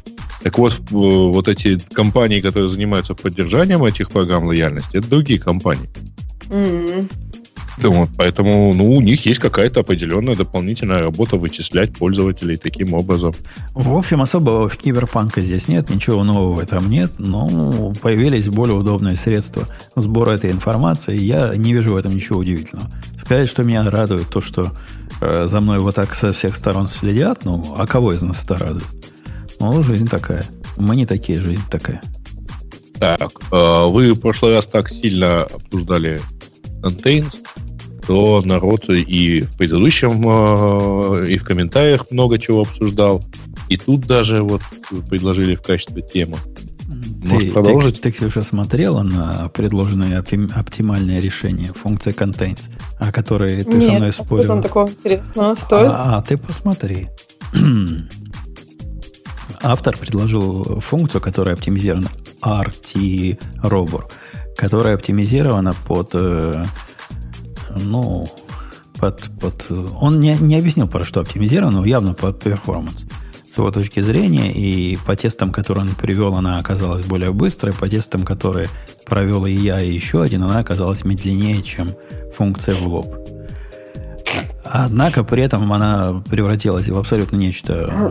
Подожди, а на каких, мне кажется, размеры были важны? То есть, на, э, ну, как бы, ну, всякие fancy штуки работают, там, я не знаю... Ну, ты посмотри бы... на мой тест. Там ниже миллион. я привел тест такой, обычный бенчмарк, как, как в Go считает. Я mm ему сказал делать э, на массиве в 100 миллионов, по-моему, единиц искать. В 10 ну, нормально миллионов, должно быть, По-моему, в 10 миллионов штук и повторять этот тест э, в течение 10 секунд. То есть крутить, крутить, крутить. Ну, согласись, нормальная выборка. Это не Не, нормально, вроде ничего, да. Обычно это как бы покажет тебе хотя бы да, направление какое-то. Мой тест показал, что он вот столько-то там 595 миллионов 900. В общем, 5 чего-то там наносекунд на операцию. Угу. Его угу. тест 6,8. У меня 5,9, у него 6,8. В тех единицах, которые там есть. А на что автор замечательно э, интересное предположение высказал. Говорит, у вас Go кривой. Это, это Go, Go, Go мне подыгрывает, потому что форсирует проверку. Не поверишь, чего, Ксюша? Проверку mm, выхода границ за границей. Массива, я не знаю, да, чего. да, да, да. И вот если эту проверку отключить, то его тест будет мой делать как стоячего. Не, ну нормально. Стоячего на 10 же... миллисекунд быстрее, да? Подожди, ну, ну нормально на, на 10% же, честно сказать, нет таких проверок. То есть, как бы, это же известный факт. Ну, Но я не говорю, что надо отключать. Мне кажется, это... Ну, то есть, о чем мы сейчас говорим? Это мы говорим о том, что вот Go это про перформанс, это как бы спорный вопрос. Я да нет, но мы, мы говорим о том, что, и я пытался мысль какой донести, что даже такой вывод сделал, что если вам возникла у вас идея вот такую оптимизацию строить, пойдите поспите и подумайте, надо ли вам ее устраивать. Скорее всего, окажется, что не надо. Но если в конце концов надо, то не отключайте проверку выхода за массивы. Вы ведь не можете отключить это для одной функции. Это такое, такая стрёмная идея, что вам надо другой язык использовать, если вам вот такое необходимо. И, в общем, сильно подумайте, насколько вам оптимизация именно в этом месте важна. То есть до этого какой-то профайлинг устройте в своей системе и поймите, что вот, вот действительно вы все это тут делаете – если оно окажется так, то, скорее всего, у вас в консерватории какая-то проблема. И какие-то структуры данных такие, которые не подходят для высокопроизводительных мест. Подумайте, как, как структуру данных, как э, способ представления данных поменять. А вот до такого уровня опускаться это уже перебор. Перебор. Ну, это просто неправильный выбор технологии, ты сразу сказал. Если вам это действительно надо, то, наверное, не Go. Да почему а, ну, не Go? Ну, ну почему, почему не Go? Ну, представь, если тебе необходимо... Э, есть проект, в котором находить, что что-то в чем-то лежит, это критически важно. И проект этот на Go. Но есть же другие способы как-то оптимизировать это. Например, какой-нибудь туда придумать, я не знаю, такую поменять так дизайн, чтобы вот это было уже отсортировано всегда или какой-то другой связности э, структуру данных придумать, которая не, не полным перебором решается. В эту ну, сторону. Конечно, какой-нибудь на, на хэш-функции, например, основную. Ну, то есть contains это вообще логично для таких, для сетов и дикшенери иметь, а не для как бы массивов. Правильно? Ну, правильно. Возможно, был бы какой-то смысл на определенном размере и на определенном виде вот этого вашего входного данного, особенно если вам по нему контейнс надо несколько раз делать. И есть не нулевая вероятность, которую, опять же, надо проверить перформанс-тестами, что дешевле один раз это загнать в какой-то сет, а потом по нему или в мэп, ну, в чем-то, что можно по ключам напрямую заходить, и когда потом из него достав, одним ударом доста, доставать. Хотя, опять же, это не панацея. Возможно, это медленнее окажется во многих случаях. Проверять и смотреть надо. А я пошла просто тут в комментарии, там прям столько всего пишут, и, и bike, bike, bikeshedding кого-то очень сильно раздражает, причем он инициируемый Тобой. исключительно мной, да. А я просто, просто такой король байкшединга. И, а кто-то другой сказал, что подкасты это вообще 33 оттенка байк, байкшединга. Это, мне, знаете, что напоминает? Что просто вот прям кто-то приходит, он, ладно, не буду говорить кто, с пистолетом приходит, увез виска его ставит и заставляет слушать раз в неделю, строго. То есть, ну, в общем, нет. Там дальше про Бобука из США. Я там вообще ничего не поняла. Я так и не поняла, кто говорил, что не стал бы переезжать в США хотя бы даже на немножко, чтобы не отвечать за убийство ракетами. А, это где ты такое нашла? Внутри вот, этого вот, обсуждения? Следующий, следующий комментарий после того, как после байкшеринга. А, я же, понимаешь, король байкшеринга. Я читаю все внимательно, скрупулезно, и дальше начинаем байкшедить. Понятно, понятно. Girlsplaining устраиваешь. Мы понимаем, да. Окей. Okay. Ну, и, и, по-моему, я доложил свою точку зрения. Э, Алексей, ты, ты про оптимизацию, конечно, вообще ничего не знаешь, поскольку на Java живешь. У вас там не принято оптимизировать, и уж да профайлеры это редкость. Заваливаем. Конечно, э, профайлеры какие-то. У вас они вообще диких денег стоят, да? JProfiler до сих пор же там рулит. И вот этот U чего-то. Их два всего, и оба стоят. Нет, шаг, да.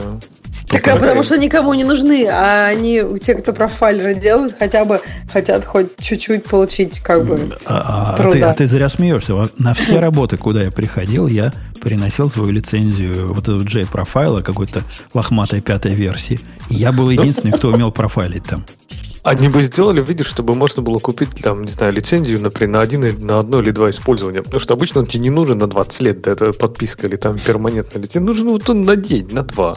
А у них как-то там все или ничего. Слушай, а почему так сложно-то? Потому что JVM как бы еще один уровень абстракции и, или, или что? Я мне просто... Да, да, нет, у них не да, принято не сложно. Там они, они просто вот такие all-in инструменты. Там много бесплатных, и правильно говорят, есть бесплатный инструмент, есть хорошие инструменты, даже IntelliJ, в принципе, неплохой, неплохой профайлинг может делать. Но просто вот эти типа U-Track и J-Profile, они там они, они мега короли, продвинутые. Да, они короли. Они 33 способами могут инструментацию сделать и так, и сяк, и, и, поэтому, и потому. А, они крутые, несомненно, и наверняка своих денег стоят, однако все, что я ими добиваюсь, я могу добиться в Go бесплатными профайлерами, которые часть экосистемы. Мне кажется, Каким профайлер стал? должен быть часть да. экосистемы.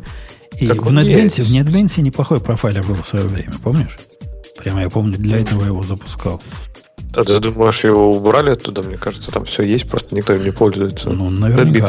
Наверняка. Ну, есть, есть же... профайлеров много, много для GV. Ты зря говоришь, что там типа все платно. Нет, есть и бесплатные, которые очень хорошо работают, и их хватает. Просто U-Track и прочее, это уже такие ну, достаточно серьезные инструменты. Ну, не знаю, мне, по-моему, они ни разу еще не нужны были. Вот, вот именно до, до уровня, что это прям U-Track нужен. Окей, может быть, два раза мне нужен был такой серьезный профайлер. Ну, так обычная задача, в которых узкие места на глаз не видно. Не так, чтобы много, и для которых продвинутый профайлер нужен.